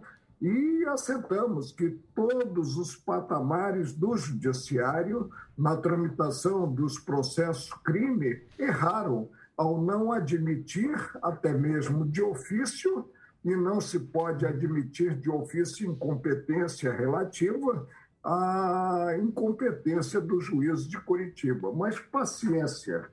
Prisão em segunda instância. E depois vamos ver, já me esqueci da terceira pergunta. A prisão em segunda instância. Desde que eu entrei no Supremo e foi colocada a matéria, me pronunciei no tocante da prevalência do ditame maior constitucional. Que ditame é esse? Presume-se a não culpabilidade. Claro, é a ordem natural. Você não pode supor, presumindo o excepcional, que alguém é culpado. E aí, por isso ou por aquilo, no afã de combater a corrupção, no afã de combater a delinquência que realmente cavalga no país, admitiu-se a execução provisória da pena após pronunciamento de segunda instância. Ora, execução provisória pressupõe possibilidade de voltar-se ao estágio anterior, uma vez afastado o título judicial que a ensejou. Indaga-se: o cidadão perde a liberdade. Alguém pode devolver essa liberdade ao cidadão? Não. Aí, evidentemente, se teria que partir para a responsabilidade no campo econômico, financeiro, danos materiais e morais né, do próprio Estado. Agora, isso não quer dizer que num processo crime não se possa implementar a prisão processual, que é outra coisa. A prisão dita provisória, a prisão tida como preventiva, desde que configurada uma das situações jurídicas contempladas no Código. E aí tem-se realmente a inversão, uma inversão precária e efêmera, né? A da marcha processual. A terceira pergunta que você fez, eu não estava com papel na hora para anotar, qual foi? Eu acho que o, o, ministro explicou bem o arrazoado por trás de, ambas essas decisões, mas é aquilo, né? O, a partir da sua decisão contra a prisão após segunda instância, Lula foi solto da prisão em Curitiba. E após isso, o senhor é, foi contra é, o voto de, que declarou o juiz Sérgio Moro suspeito e parcial no processo contra o Lula e se o senhor não acredita que há uma contradição em ambas essas decisões, que uma acabou é, gerando a outra. Não, não, eu fui super coerente.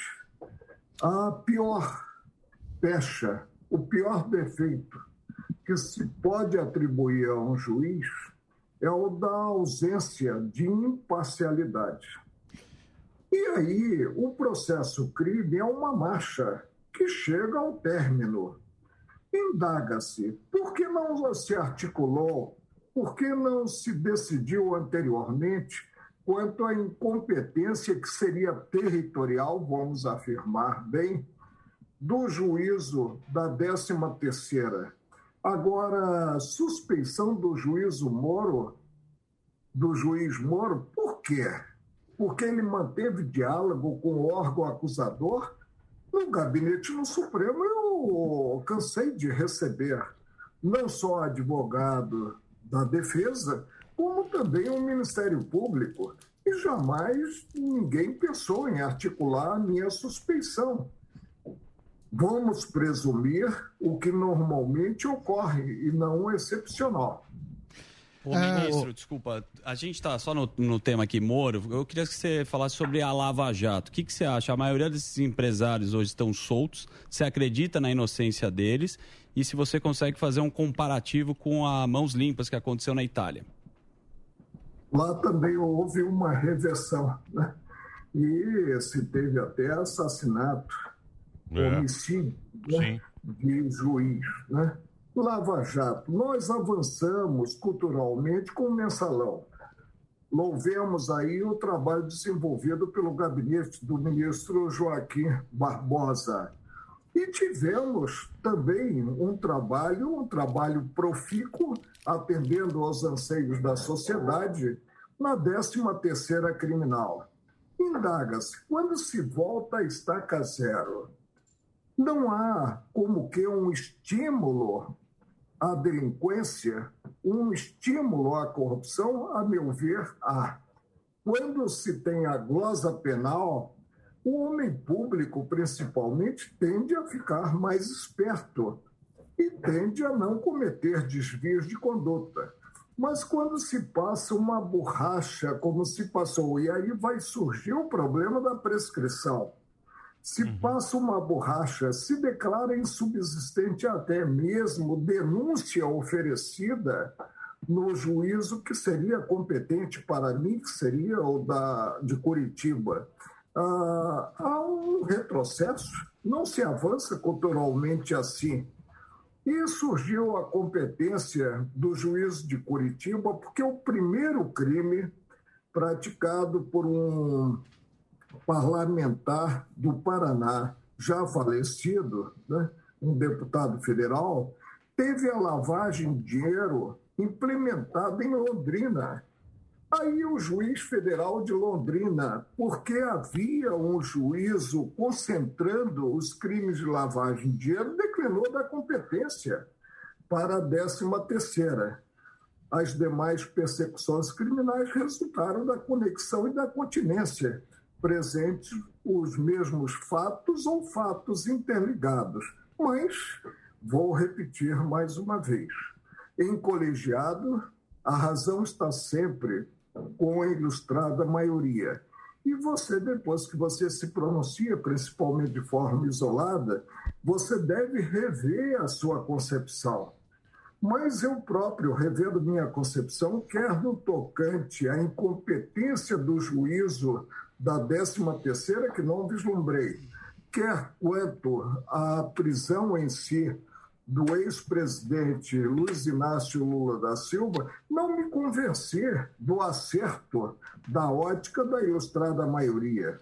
Mas eu devo admitir, a ilustrada maioria ressuscitou politicamente talvez para concorrer na candidatura à reeleição do atual presidente Jair Bolsonaro, o ex-presidente Lula. Vamos Me- aguardar ver o que ocorrerá em 2022. Muito bem, eu preciso fazer um break para a rede rapidinho. Vamos lá, rede, pode fazer o break, a gente continua o papo aqui com, com o, o nosso querido ministro. Pode, pode, pode rodar aí, por favor. Muito bem. Pode, você tem pergunta? Tem, acho pois não. É, eu tenho uma pergunta. de- Deixa eu fazer uma pergunta. Ô, ô, ministro, o, o- isso aí vai prescrever, né? O, o esse- esse- o Lula vai prescrever. Isso aí vai, vai caducar. Pode ser que a gente devolva a grana pro Lula? O senhor que tem a experiência jurídica, o senhor que estava lá, pode ser que a gente tenha, pode ser que a gente tenha que indenizar o Lula lá para frente? A rigor, se, se a responsabilidade do Estado no Brasil não engatinhasse, caberia indenização por danos físicos e danos morais, tendo em conta o pronunciamento do Supremo. Agora vamos aguardar. O que decidido quanto ao ex-presidente Lula é aplicável aos demais condenados é uma outra pergunta. E aqueles que foram absolvidos vão voltar a responder a processo crime? Veja você que dar o dito pelo não dito custa caro. É, essa história aí, eu vou falar uma coisa para É. você. É, isso me irrita essa, só essa história aí irritou o Brasil inteiro, viu, ministro? Isso aí a gente não consegue engolir, não. Nem tem um umas pouco. coisas que a gente. Igual a gente sabe que decisão judicial tem é o cumpra-se, né? Tem que ser cumprida, mas isso aí foi um negócio que envergonha muito a gente. Essa, essa decisão aí envergonha muito a gente. A gente tem um condenado que pode ser presidente da República. Exatamente. E a gente tem que engolir isso aí quietinho, porque o cumpra-se da justiça, decisão judicial, a gente tem que cumprir. Mas é um negócio que acho que ninguém engole isso. Não. É, Ah, é. Muito bem. Pois não. Então, oi, ministro, boa tarde para o senhor. Uma outra decisão polêmica foi a decisão que o senhor tomou na votação sobre a soltura de André do Rep. O senhor afastou a prisão preventiva dele em novembro do ano passado e agora ele está foragido. E eu gostaria de entender, baseado em que o senhor tomou essa decisão, sendo ele um dos líderes do PCC. Olha, cumprir a lei no Brasil parece que é errado. Por que digo isso? Porque na reforma, considerado o pacote anticrime, se introduziu uma cláusula no Código de Processo Penal, prevendo que a prisão provisória vigora por 90 dias período passível de ser prorrogado mediante representação da polícia, mediante requerimento do Ministério Público ou, ou ainda de ofício pelo próprio juízo competente. E vem a cláusula quanto à con consequência de não se ter a revogação da prisão. O que está nessa cláusula? que, não havendo a renovação, a prisão é tida como ilegal. Como julgador, sem ver a capa do processo, sem ver o envolvido, porque a lei vale para todos, constatei a ilegalidade. André do Rep estava solto, estava preso há mais de 90 dias, sem que o ato alusivo à custódia, à prisão, tivesse sido renovado, defrontando-me no habeas corpus, que é uma ação de mão única e visa preservar a liberdade de ir e vir, com uma ilegalidade, o que me cumpria fazer como julgador. E cumpriria se estivesse na primeira ou segunda instância, no órgão revisor, não apenas por estar no Supremo cabia-me apenas a constatar o vício e implementar a consequência. Por isso é que eu disse que no Brasil parece, segundo a capa do processo, que cumprir a lei é algo errado. Então, o ideal é que se mude as leis, né? Corretíssima. Mas tivemos um percalço. Um percalço porque o presidente do Supremo, ombreando comigo, não é um superior hierárquico, ele coordena os trabalhos nas sessões plenárias, resolveu ah, simplesmente revogar minha decisão. E aí, André do Rep, expedido ao alvará de soltura, já tinha colocado o pé no mundo. O senhor não e, se arrepende, não, o ministro? Local incerto e não sabido. Ou seja, o ato apenas ah, ah, prejudicou a instituição o plenário, enfrentando esse tema, concluiu uma só voz: não cabe ao presidente caçar decisão, porque a cassação seria com C e não com dois S's, de qualquer integrante do tribunal. Apenas o colegiado pode fazê-lo. Mas, em passo seguinte, resolveu manter o ato do presidente embora criticando no que caçar a minha decisão. Paciência, decidiu o colegiado, e aí, evidentemente, como eu não disputava coisa alguma no colegiado, as partes é que disputam, no caso concreto, o acusado André do Rep e o Ministério Público, Estado acusador, eu simplesmente constatei a existência do pronunciamento e sair, evidentemente, do contexto com o mesmo sorriso de sempre. Ô, ministro, o senhor não se arrepende disso, não? Porque é o seguinte, a gente sabe que o, que o STF ele manda prender quem eles querem, é, vídeo o caso do, do, do André Eustáquio, né, do Oswaldo Eustáquio. É, o senhor não se arrepende, não? Porque o André do Rap é, teve várias apreensões na casa dele, todo mundo sabe que ele, que ele é um dos chefes do PCC, e o senhor mesmo assim diz ter agido na legalidade é, agido na lei. O senhor não se arrepende mesmo depois de terem anulado essa sua, o seu habeas corpus, não? O senhor não fica com peso na consciência um pouquinho, não? Se pudesse implementar justiçamento. Mas órgão julgador não pode partir para esse campo. Em um Estado democrático de direito, incumbe ao órgão julgador observar o figurino legal. O Congresso aprovou o 316 do Código de Processo Penal, balizando no tempo a custódia provisória. E aprovou mais a consequência de não se ter a renovação da prisão, que é a ilegalidade. Ora, o julgador, defrontando-se com uma ilegalidade, segundo garantia constitucional, deve afastá-la do cenário jurídico. Foi o que eu fiz. Ministro. Agora, pouco importa, vou repetir, o fato de ter se envolvido este ou aquele cidadão, integrante ou não de- desse grupo criminoso que aqui você se referiu. A lei vale para todos indistintamente. Mais ou, mais ou menos, né, ministro? Mais, Mais ou, ou menos, menos. né? Mais ou menos. Mais ou menos, É, ministro. no mínimo uma vergonha isso aí. É bonito. Eu só, eu só tenho uma Não, dúvida. No mínimo Mais vergonhoso o que aconteceu. Eu queria perguntar. Calma. Ainda... Pera aí. Com acrescentar. Lei só É, vale para alguns. Isso é péssimo. Não se avança culturalmente assim. Mas é o que acontece. É porque senão só um. Posso. Pois não. Por favor. Seguinte, eu estava conversando com o pessoal do STF em, em Foco, que é um perfil, e aí tem um, um estudo do Jefferson Mariano, da, da USP, que fala que 30%. Não está dando para chegar bem o seu áudio aqui. Ah, tem, um, ah, tem um estudo do Jefferson Mariano lá da USP que mostra que 30% das votações que o senhor participou, o seu voto foi vencido. E eu sou economista, eu, eu vejo que é muito, é muito difícil a interpretação da lei, né? Que assim, a lei vale para todos, mas é que lei, né? Às vezes um, um próprio ministro acha um e outro. E outra coisa que me preocupa é o custo eh, que isso tem para a sociedade. Eh, custo financeiro mesmo. Segundo o portal de transparência do STF, do governo Dilma, de 2010 a 2018, né? E pegando um pouco mais o governo Dilma, 30, eh, 13,58% dos casos eh, de um réu ganhou um recurso extraordinário no STF. No, em 2019, foi para 26,74%, em 2020 para 37,61%. Para mim, são sinais claros que as regras do jogo não são boas. assim. O que o senhor acha? Assim, não, não, não me parece fazer muito sentido esse percentual eh, tão alto. E é um custo enorme né, de tempo, de recursos. Seria muito fácil para mim, eu teria inteligência suficiente acompanhar a maioria.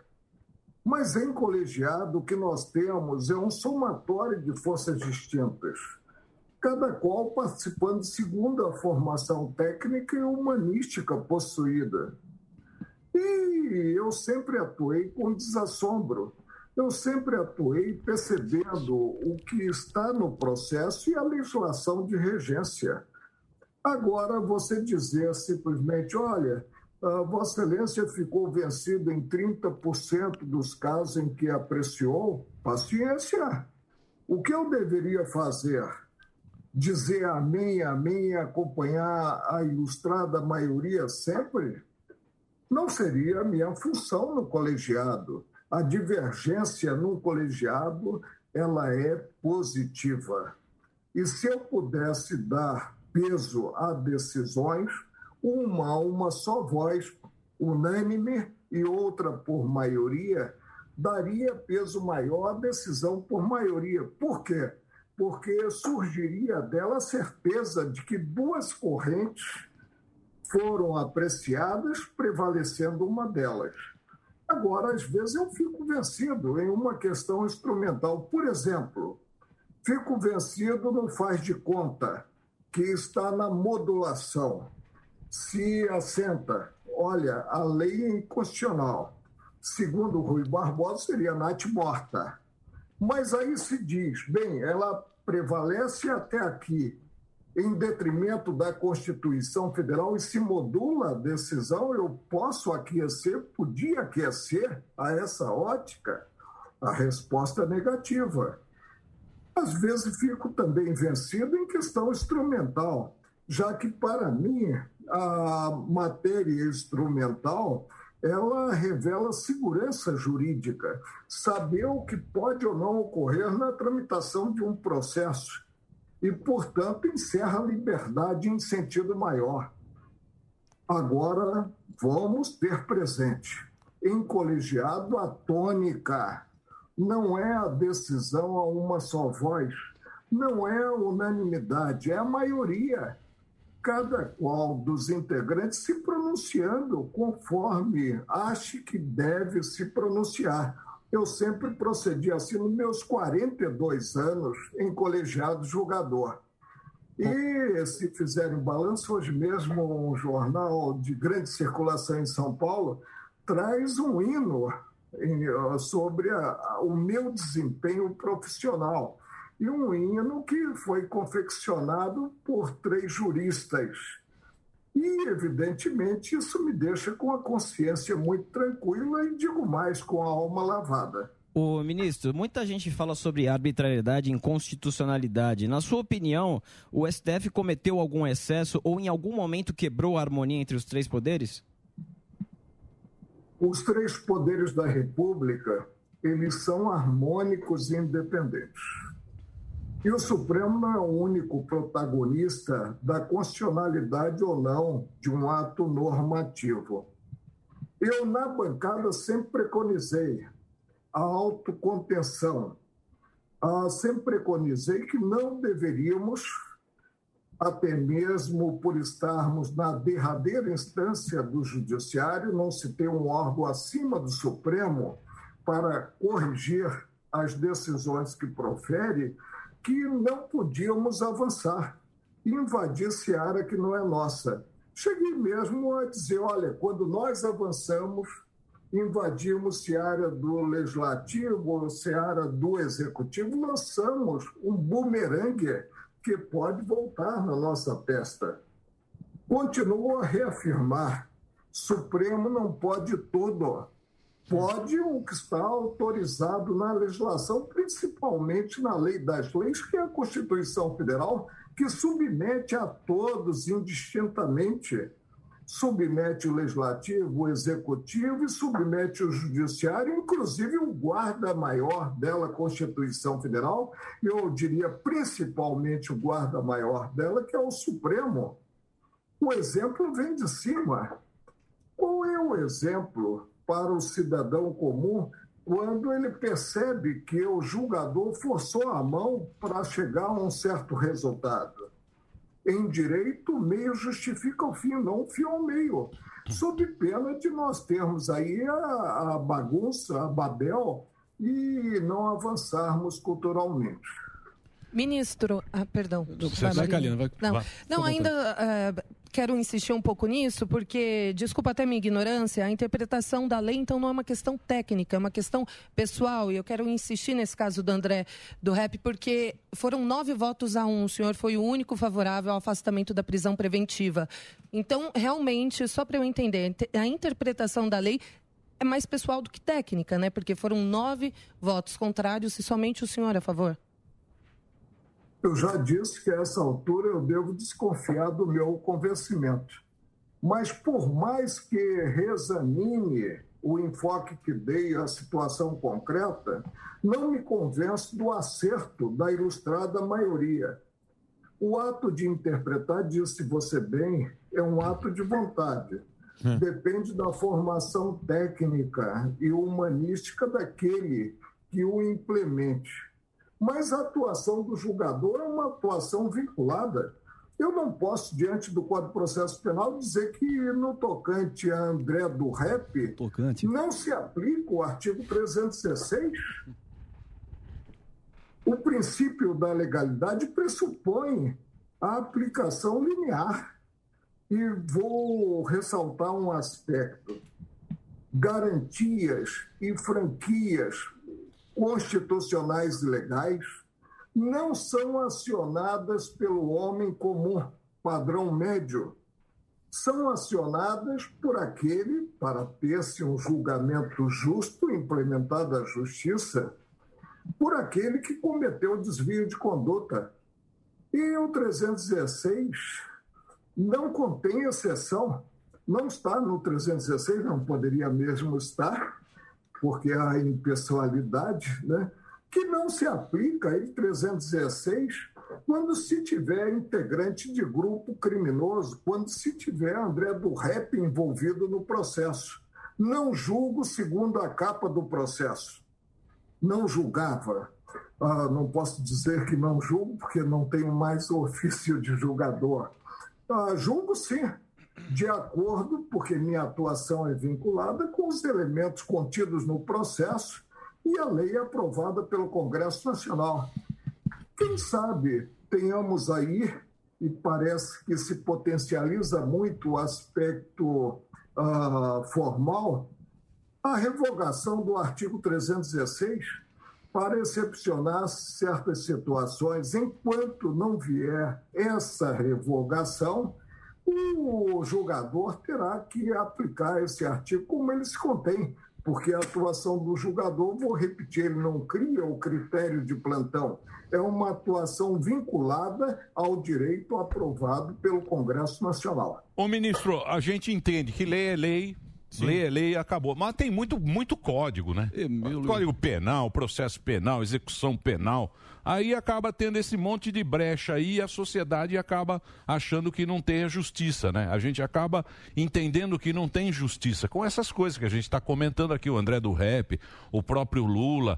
E também a- as, as pessoas vão desacreditando, né? A justiça estava muito acreditada na- naquela época do, do, do Sérgio Moro. Exatamente. Que a gente está vendo todo mundo em cana, grandes empresários, políticos. Aí você falou, pô, parece que o Brasil está indo bem. Hoje em dia está todo mundo solto, todo Exato. mundo na rua por essas brechas que existem, né? Qual é o caminho? A gente vai desacreditar também na justiça? Já Porque tá. eu acredito que se se a gente, a gente tem que acreditar na- nas instituições, no voto que a gente deu, no juiz que está julgando, no cara que vai achar a situação mais adequada para os nossos conflitos. E parece que a sociedade já não está mais acreditando aí, principalmente no Supremo, né? Que a nossa Suprema Corte sempre Exatamente, foram os, os guardiões, é o cara que a gente confiava. Parece que a gente não confia mais. Zero. Qual vai ser o futuro disso, ô ministro? Precisamos, em primeiro lugar, potencializar o conteúdo da norma e não simplesmente o aspecto formal. Em segundo lugar, acreditar nas instituições pátrias.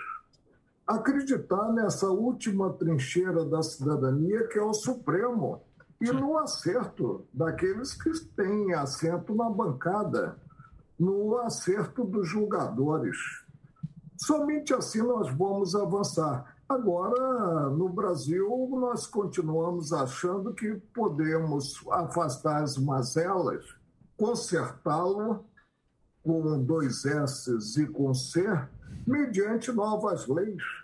Quando o que precisamos, na verdade, é de homens, principalmente homens públicos, que observem as leis existentes mas parece que se edita uma lei já se aguardando e por isso ela não é cumprida, uma nova norma que a afaste.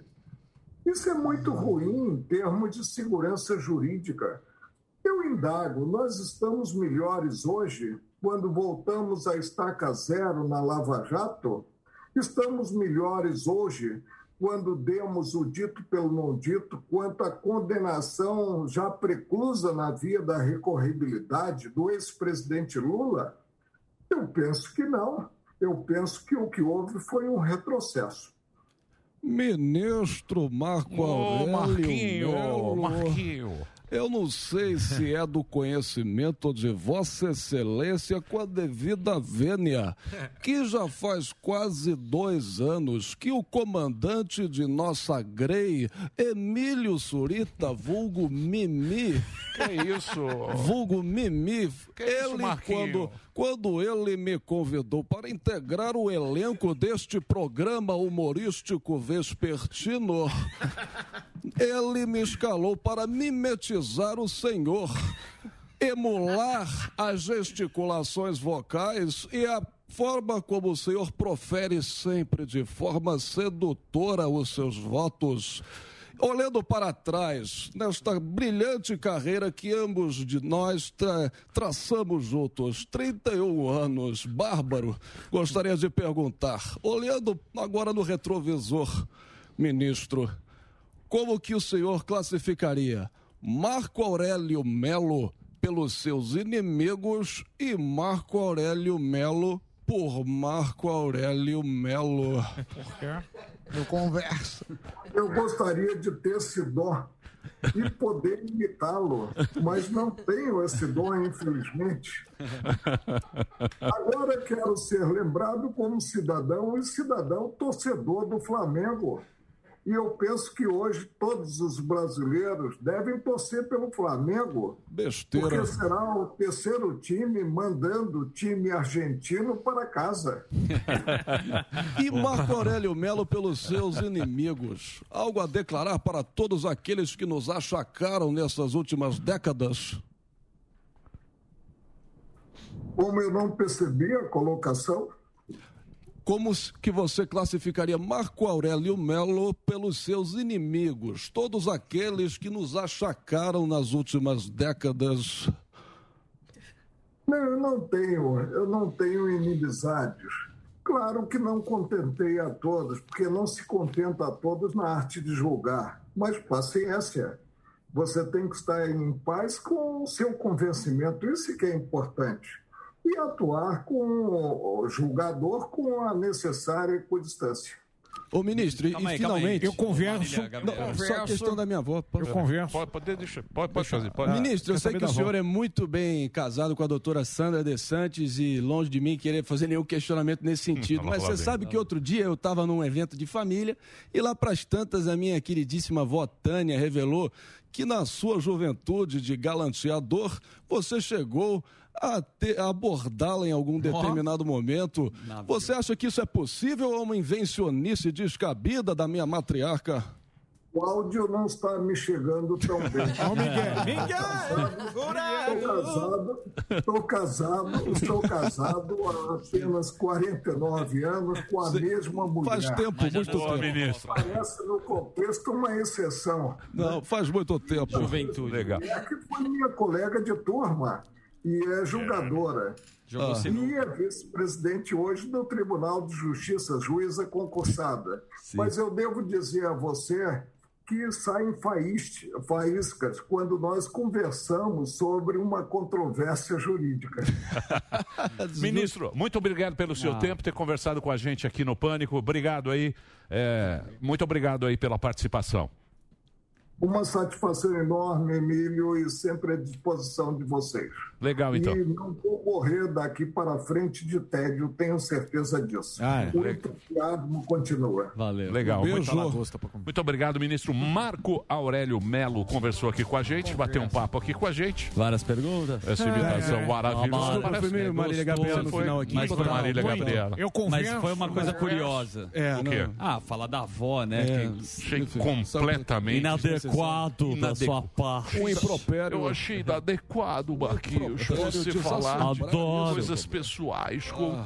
Completamente inadequado. Muito bem. É break, Dedê? Camarote Break, né? três do Bubu marcado. Break pago? É? É isso? Hora de dar Então uma- vamos ao... O que que você tá bravo, gordão? Tá bravo. É, tá lógico. injustiçado, não quis falar da lagoa. Amigo, juiz é o seguinte. É, por ele vai lá... É, cumpra-se, beleza. Cumpra-se. É, mas é o que você falou, STF desacreditado. Quero ver ele vir aqui no centro de São Paulo Aí- conversar com a turma. Aí é você não outra fala isso. coisa, meu amigo. Aí, aí tem povo. advogados. Tudo bem, vamos tem lá. uns Tá advogados certão. Que você paga 500 mil reais. Exato. A lei é como e ele disse- arruma uma brecha Como pra disse você. o querido ministro, a lei é para todos. Meu ovo. Não vem não, não vai. Não é lei vem, para né? todos, Lei é porra lei. nenhuma. Lei é Não, lei. Mas é, cada um é... Tá, então vamos pro Que break, foi? vai. Nada coisas que eu break. recebo O no que que meu... você tá no falando meu... o quê? Coisa pessoal, vocês estão discutindo aqui. Não, ó. vamos pro break, Quero quero saber o que é. Vamos pro break. Você, você, foi mesa cética. Pera né? lá, calma, só um segundinho. O que, que é? Olha o que vocês fazem comigo aqui, a campanha do agasalho aqui. Tô recebendo. Eita. Oh, Leonardinho. Não, não é O que que você Leonardo. achou do ministro? Fala mole. Entendo. Pô, entra no juridiquês, juridiquês, eu entro no modo avião. É Aí você já ouviu, você É. viu Tudo, o, tudo. o, o desenho do Snoopy? O Bom, Snoopy. bom, Aquele bom. Bem você fala engraçadinho, com a professora, Com- com adultos, não vem não, Doug. Eu, eu ouço assim. O que eu acho que... Que ele tá é a longe- sua opinião? Ele tá longe Minha da realidade. opinião é que esse é um país bom para advogado. Exato. Porque sempre dá um recurso, sempre dá. Ganha muito dinheiro advogado. brecha. Porque tudo é uma interpretação. Eu achei que o ministro falou muito paciência.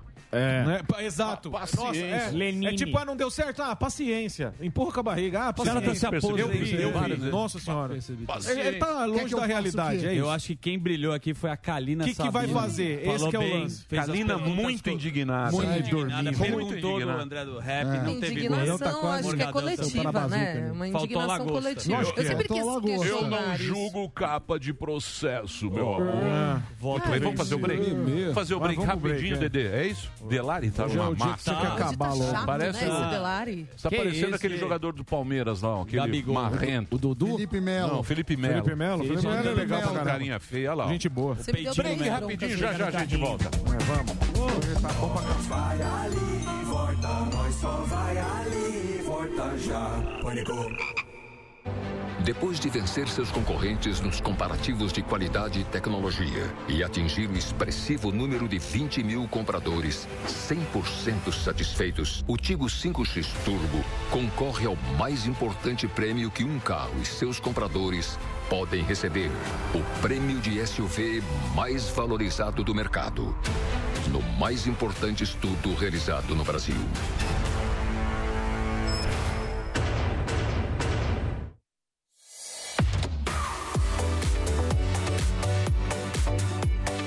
Você sabia que estamos concorrendo ao top 3 do Prêmio IBEST com o Pânico?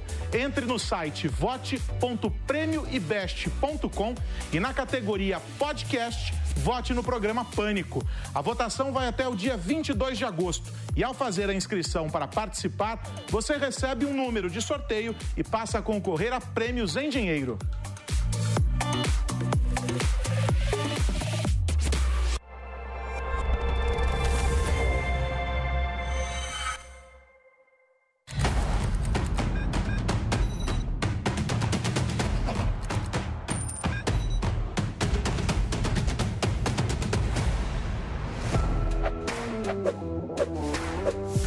Proposta aqui é livrar você de várias ideias preconcebidas sobre dinheiro.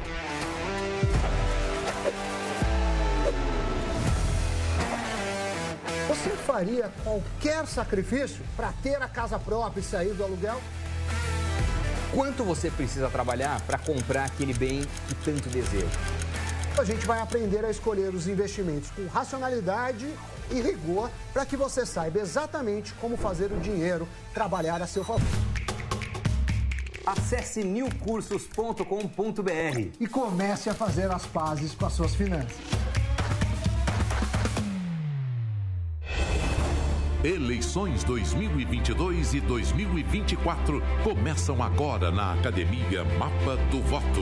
O curso online com temas e estratégias que vão ajudar você a entender melhor a jornada do eleitor. Pandemia e pautas sensíveis. Assessoria política e competências tecnológicas. Lideranças e pontos focais de uma campanha eleitoral. Mobilização da opinião pública e habilidades na gestão de conflitos, entre outras técnicas, para uma candidatura de alta performance. 52 videoaulas, 13 e-books, 13 podcasts com o consultor político Gilberto Musto, além de todos os slides do curso em PDF como material de apoio. Acesse o site mapadovoto.com.br, assista a primeira aula grátis e baixe o e-book. Bem-vindos ao Drops da Pan, a sua dose diária de entretenimento aqui na Panflix. Nessa edição tem nova série de terror vindo por aí com a produção de uma atriz maravilhosa. E para quem ama Grease, tem novidade desse clássico. E uma cantora italiana vai lançar um filme, então vem saber. Olha, quem gosta de uma boa série de terror, se liga nessa notícia que eu vou dar agora. Charlize Theron, Andy e Bárbara Muschietti serão os responsáveis por produzir uma série de TV que adaptará o livro de horror The Final Girl Support Group, de Grady Hendrix, que integra, assim sabe, a lista de best-sellers do The New York Times. Super chique. Livro super aclamado lá nos Estados Unidos, lido por muita gente. A série é da HBO Max e conta a história de um grupo de suporte liderado por seis mulheres sobreviventes de assassinatos em massa que inspiraram os filmes de terror slasher, sabe aqueles cheios de sangue, tipo Kubrick. É tipo isso. E eles saturaram os cinemas nas décadas de 80 e 90. Olha, quem ama um musical assim, nada conhecido, nada famoso, que se passou lá em 1978, assim, nada incrível, não tinha um ator incrível chamado John Travolta dançando e cantando. É, eu tô falando de Grease nos tempos da brilhantina, vai ganhar ganhar uma série spin-off. E já tem nome, hein? Greasy Rise of Think Ladies. A produção já foi autorizada pela Paramount Plus e a primeira temporada contará com 10 episódios. Esse programa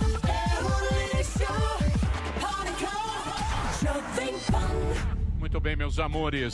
Estamos de volta aqui na programação da Jovem Pan para todo o Brasil. Hoje com a participação em full time dela, da nossa querida Fica Kalinex. Ela que está indignadíssima. Tá. tá. Brava. Tá brava. Tá brava, os ouvintes brigam. Indignada. Ela que está de falar. hoje. Indignada, Emílio. Isso chama-se TPM. Né? O ônus do sucesso. Não, TPM não. É outra coisa. O ônus do sucesso. O bônus do sucesso você tem. Um Instagram Boni. bombando. Não, você está dizendo do público? Imagina. É, o público. Não. Público, é, o público Ela não é liga. Eles me amam, cobra. eu os amo também. O público Boa, só liga. vai sentir falta da gente quando a gente morrer. Perecer. Só um pouquinho. Não, não, não. Mesmo assim, por só um pouco período. O público tá um dia. Madura um dia. Por dois dias. Dois. Tá bom. Ah, dois, é dois, dois dias. A gente acho que nem lembro. Não, a gente nem. Três fotos no Instagram. A gente é força Covid. Força Covid, é. Hashtag força pode. Só pra dar um... Vocês gostaram da entrevista? Não. É. Não? Não. Mais ou menos. Mais ou menos. Mais ou menos. Ah, liso pra caramba. Isso, também não gosto de nada. Tá só falou difícil só. Vocês estão, vocês falou, são difíceis. Traz o tá ministro. Totalmente tá fora da realidade. Não, isso é legal. Tudo bem que ele tá no Skype, põe de volta aí. Mas é, é, é totalmente fora da realidade. Juiz da Suprema Corte. E daí? É o que você fala todo dia. É o que você fala todo dia. Tem dois Brasil. O Brasil dele que é totalmente fora da realidade dos demais. É Chega na hora é a regra. Totalmente fora da regra. realidade. Chega na hora é a regra. Ah, não é a né? regra. Né? A, gente fala aí, você fala, não, gordão. o senhor também fala aí isso falou falar, ah, dois, assim, é dois países. Falou alguma coisa? Arregou tá também. Você não respeita aqui, não tem respeito à liturgia. A liturgia. A liturgia. Você acha que é assim? Não. Você acha que é assim? Vai lá, é totalmente fora da realidade. a gente é, é, é, é o que você fala todo dia. São dois que... Brasis, é o deles e o nosso. Ele, ele só, ele só certificou o que você fala Concordo todo dia com o Morgado. Quando mesmo. vem gente assim aqui, a gente tem que questionar mesmo tudo aquilo que a gente Exatamente. questiona diariamente, né? Tirar a dúvida, mesmo que ele seja um sabonete mas, ou não, mas ele respondeu. Ele respondeu. Então, mas você perguntou, você gostou? Não, ah. ele foi respondeu do jeito dele. Sabonete de Oliveira. Só falou difícil. Agora só quem, falou difícil. Agora quem respondeu. Agora satisfazer a gente é outra história. É. Pode responder, a gente tá ficar satisfeito. Mas como é que a gente pode mudar isso? Votando melhor para quem escreve. Olha lá, leis, né, é? chapateiro. Olha o chapateiro né, querendo voto aí, ó.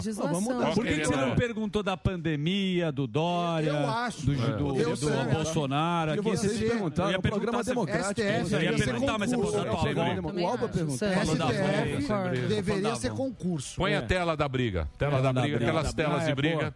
Enquanto não põe a tela da briga. Enquanto põe a tela da briga. Né, o Sami foi lá no Linhagem ah, Resenha, lá na Linhagem Gay, que gravou com a gente, bem legal. Na próxima quarta-feira, Sami na Linhagem. Não perca. Vamos lá, tela da briga.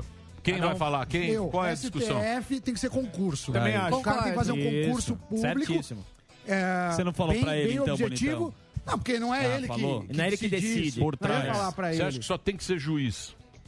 Eu acho é que tem mas que por reduzir o mérito. tempo Não, não por relação porque senão você, um é pelo coro, Partidário. outro é pela Dilma, não, aí vira político. O presidente que indica. Partidário. Então, não acho que é o presidente que deveria indicar, acho que devia ser Exatamente. Você não acha que devia reduzir também o tempo deles lá no Supremo? Lógico, não, PEC da Bengala. Para quê? Cara, PEC da Bengala. PEC da Bengala. O Toffoli não passou no concurso para juiz. Tá- não, não. Era advogado do Lula. advogado. O Lula. Basta você ter não um. Não, não. Para você. Meeting greeting. Para vocês ser um, um juízo supremo, você precisa ter um vasto conhecimento Sim. jurídico. Mas quem que mede um advogado o Presidente, pleno, presidente escolhe. Mas ele não tem condição. Porra, qualquer... o presidente é o cara mais importante. Senado, só aqui no? Né? Brasil, é. só aqui no Brasil que vocês não respeitam a não, figura do lugar, presidente gente... da Mas Emílio, o, o presidente respeita. pode sugerir, mas passa por Sabatina no Senado. Sabatina. Aí quem vai decidir é o mas Senado. Sabatina do Senado. Sabatina do Senado. Que nem o André é. Mendonça. É o esquemão. só. Não, lógico, mas... Mas aí o presidente gente E aí eu não tô quer. falando Ó, do tô pegando a Bolsonaro. caneta aqui Seja agora. qual Briga. for, Todo mundo se abaixando agora. Vamos lá. Todo mundo ficando baixinho. Oh, meu Deus. Baixinho, gente. Tudo baixinho. Tudo anão. Minhas costas, Emílio, eu tô Tudo anão baixinho. Uns altos e uns baixos. Uns anões Não, não, Ah, vamos fazer. Não, não, Então, põe vamos anão, um anão, não, você fica alta. Eu Passando o rolo, babá. Vai lá. E aí, passando o Voz de rolo. anão. Quem, faz, quem tá baixinho faz voz de anão. É, Eu faço voz de anão. Beleza, Vocês fazem voz de anão. Que porra é sou eu. Vambora, gente. Vambora. Vamos embora. Domingo tem show do Agora Gordão. gigante, gigante. Ai. Olha isso aí. Tem um A coluna velha já deu uma Olha o tio. travada. Olha o tio. É o fio. Achei que era a coluna que Não, doeu. tem um fio aqui. Domingão. Ô, Gordão, você respeita o ministro. Tá bom, domingão. Tem domingão, não. Domingo tem Respeita Rogério o Morgado ministro aqui no show do Teatro Morgado. Gazeta. Respeita o ministro. Ele vai no meu Por show. favor. Ele vai no meu show. Ele tá de férias, ele vai no meu show. É. Domingão, Teatro Chega na Gazeta. hora com o ministro, arrega, fica tudo bonzinho. Teatro Gazeta, simpla.com.br. Show solo, Gordo medroso. Ó quem fala. frouxo. Ah, Frouxo. É, eu, né? Eu. É dois Brasil aqui. É, eu, né? Aham.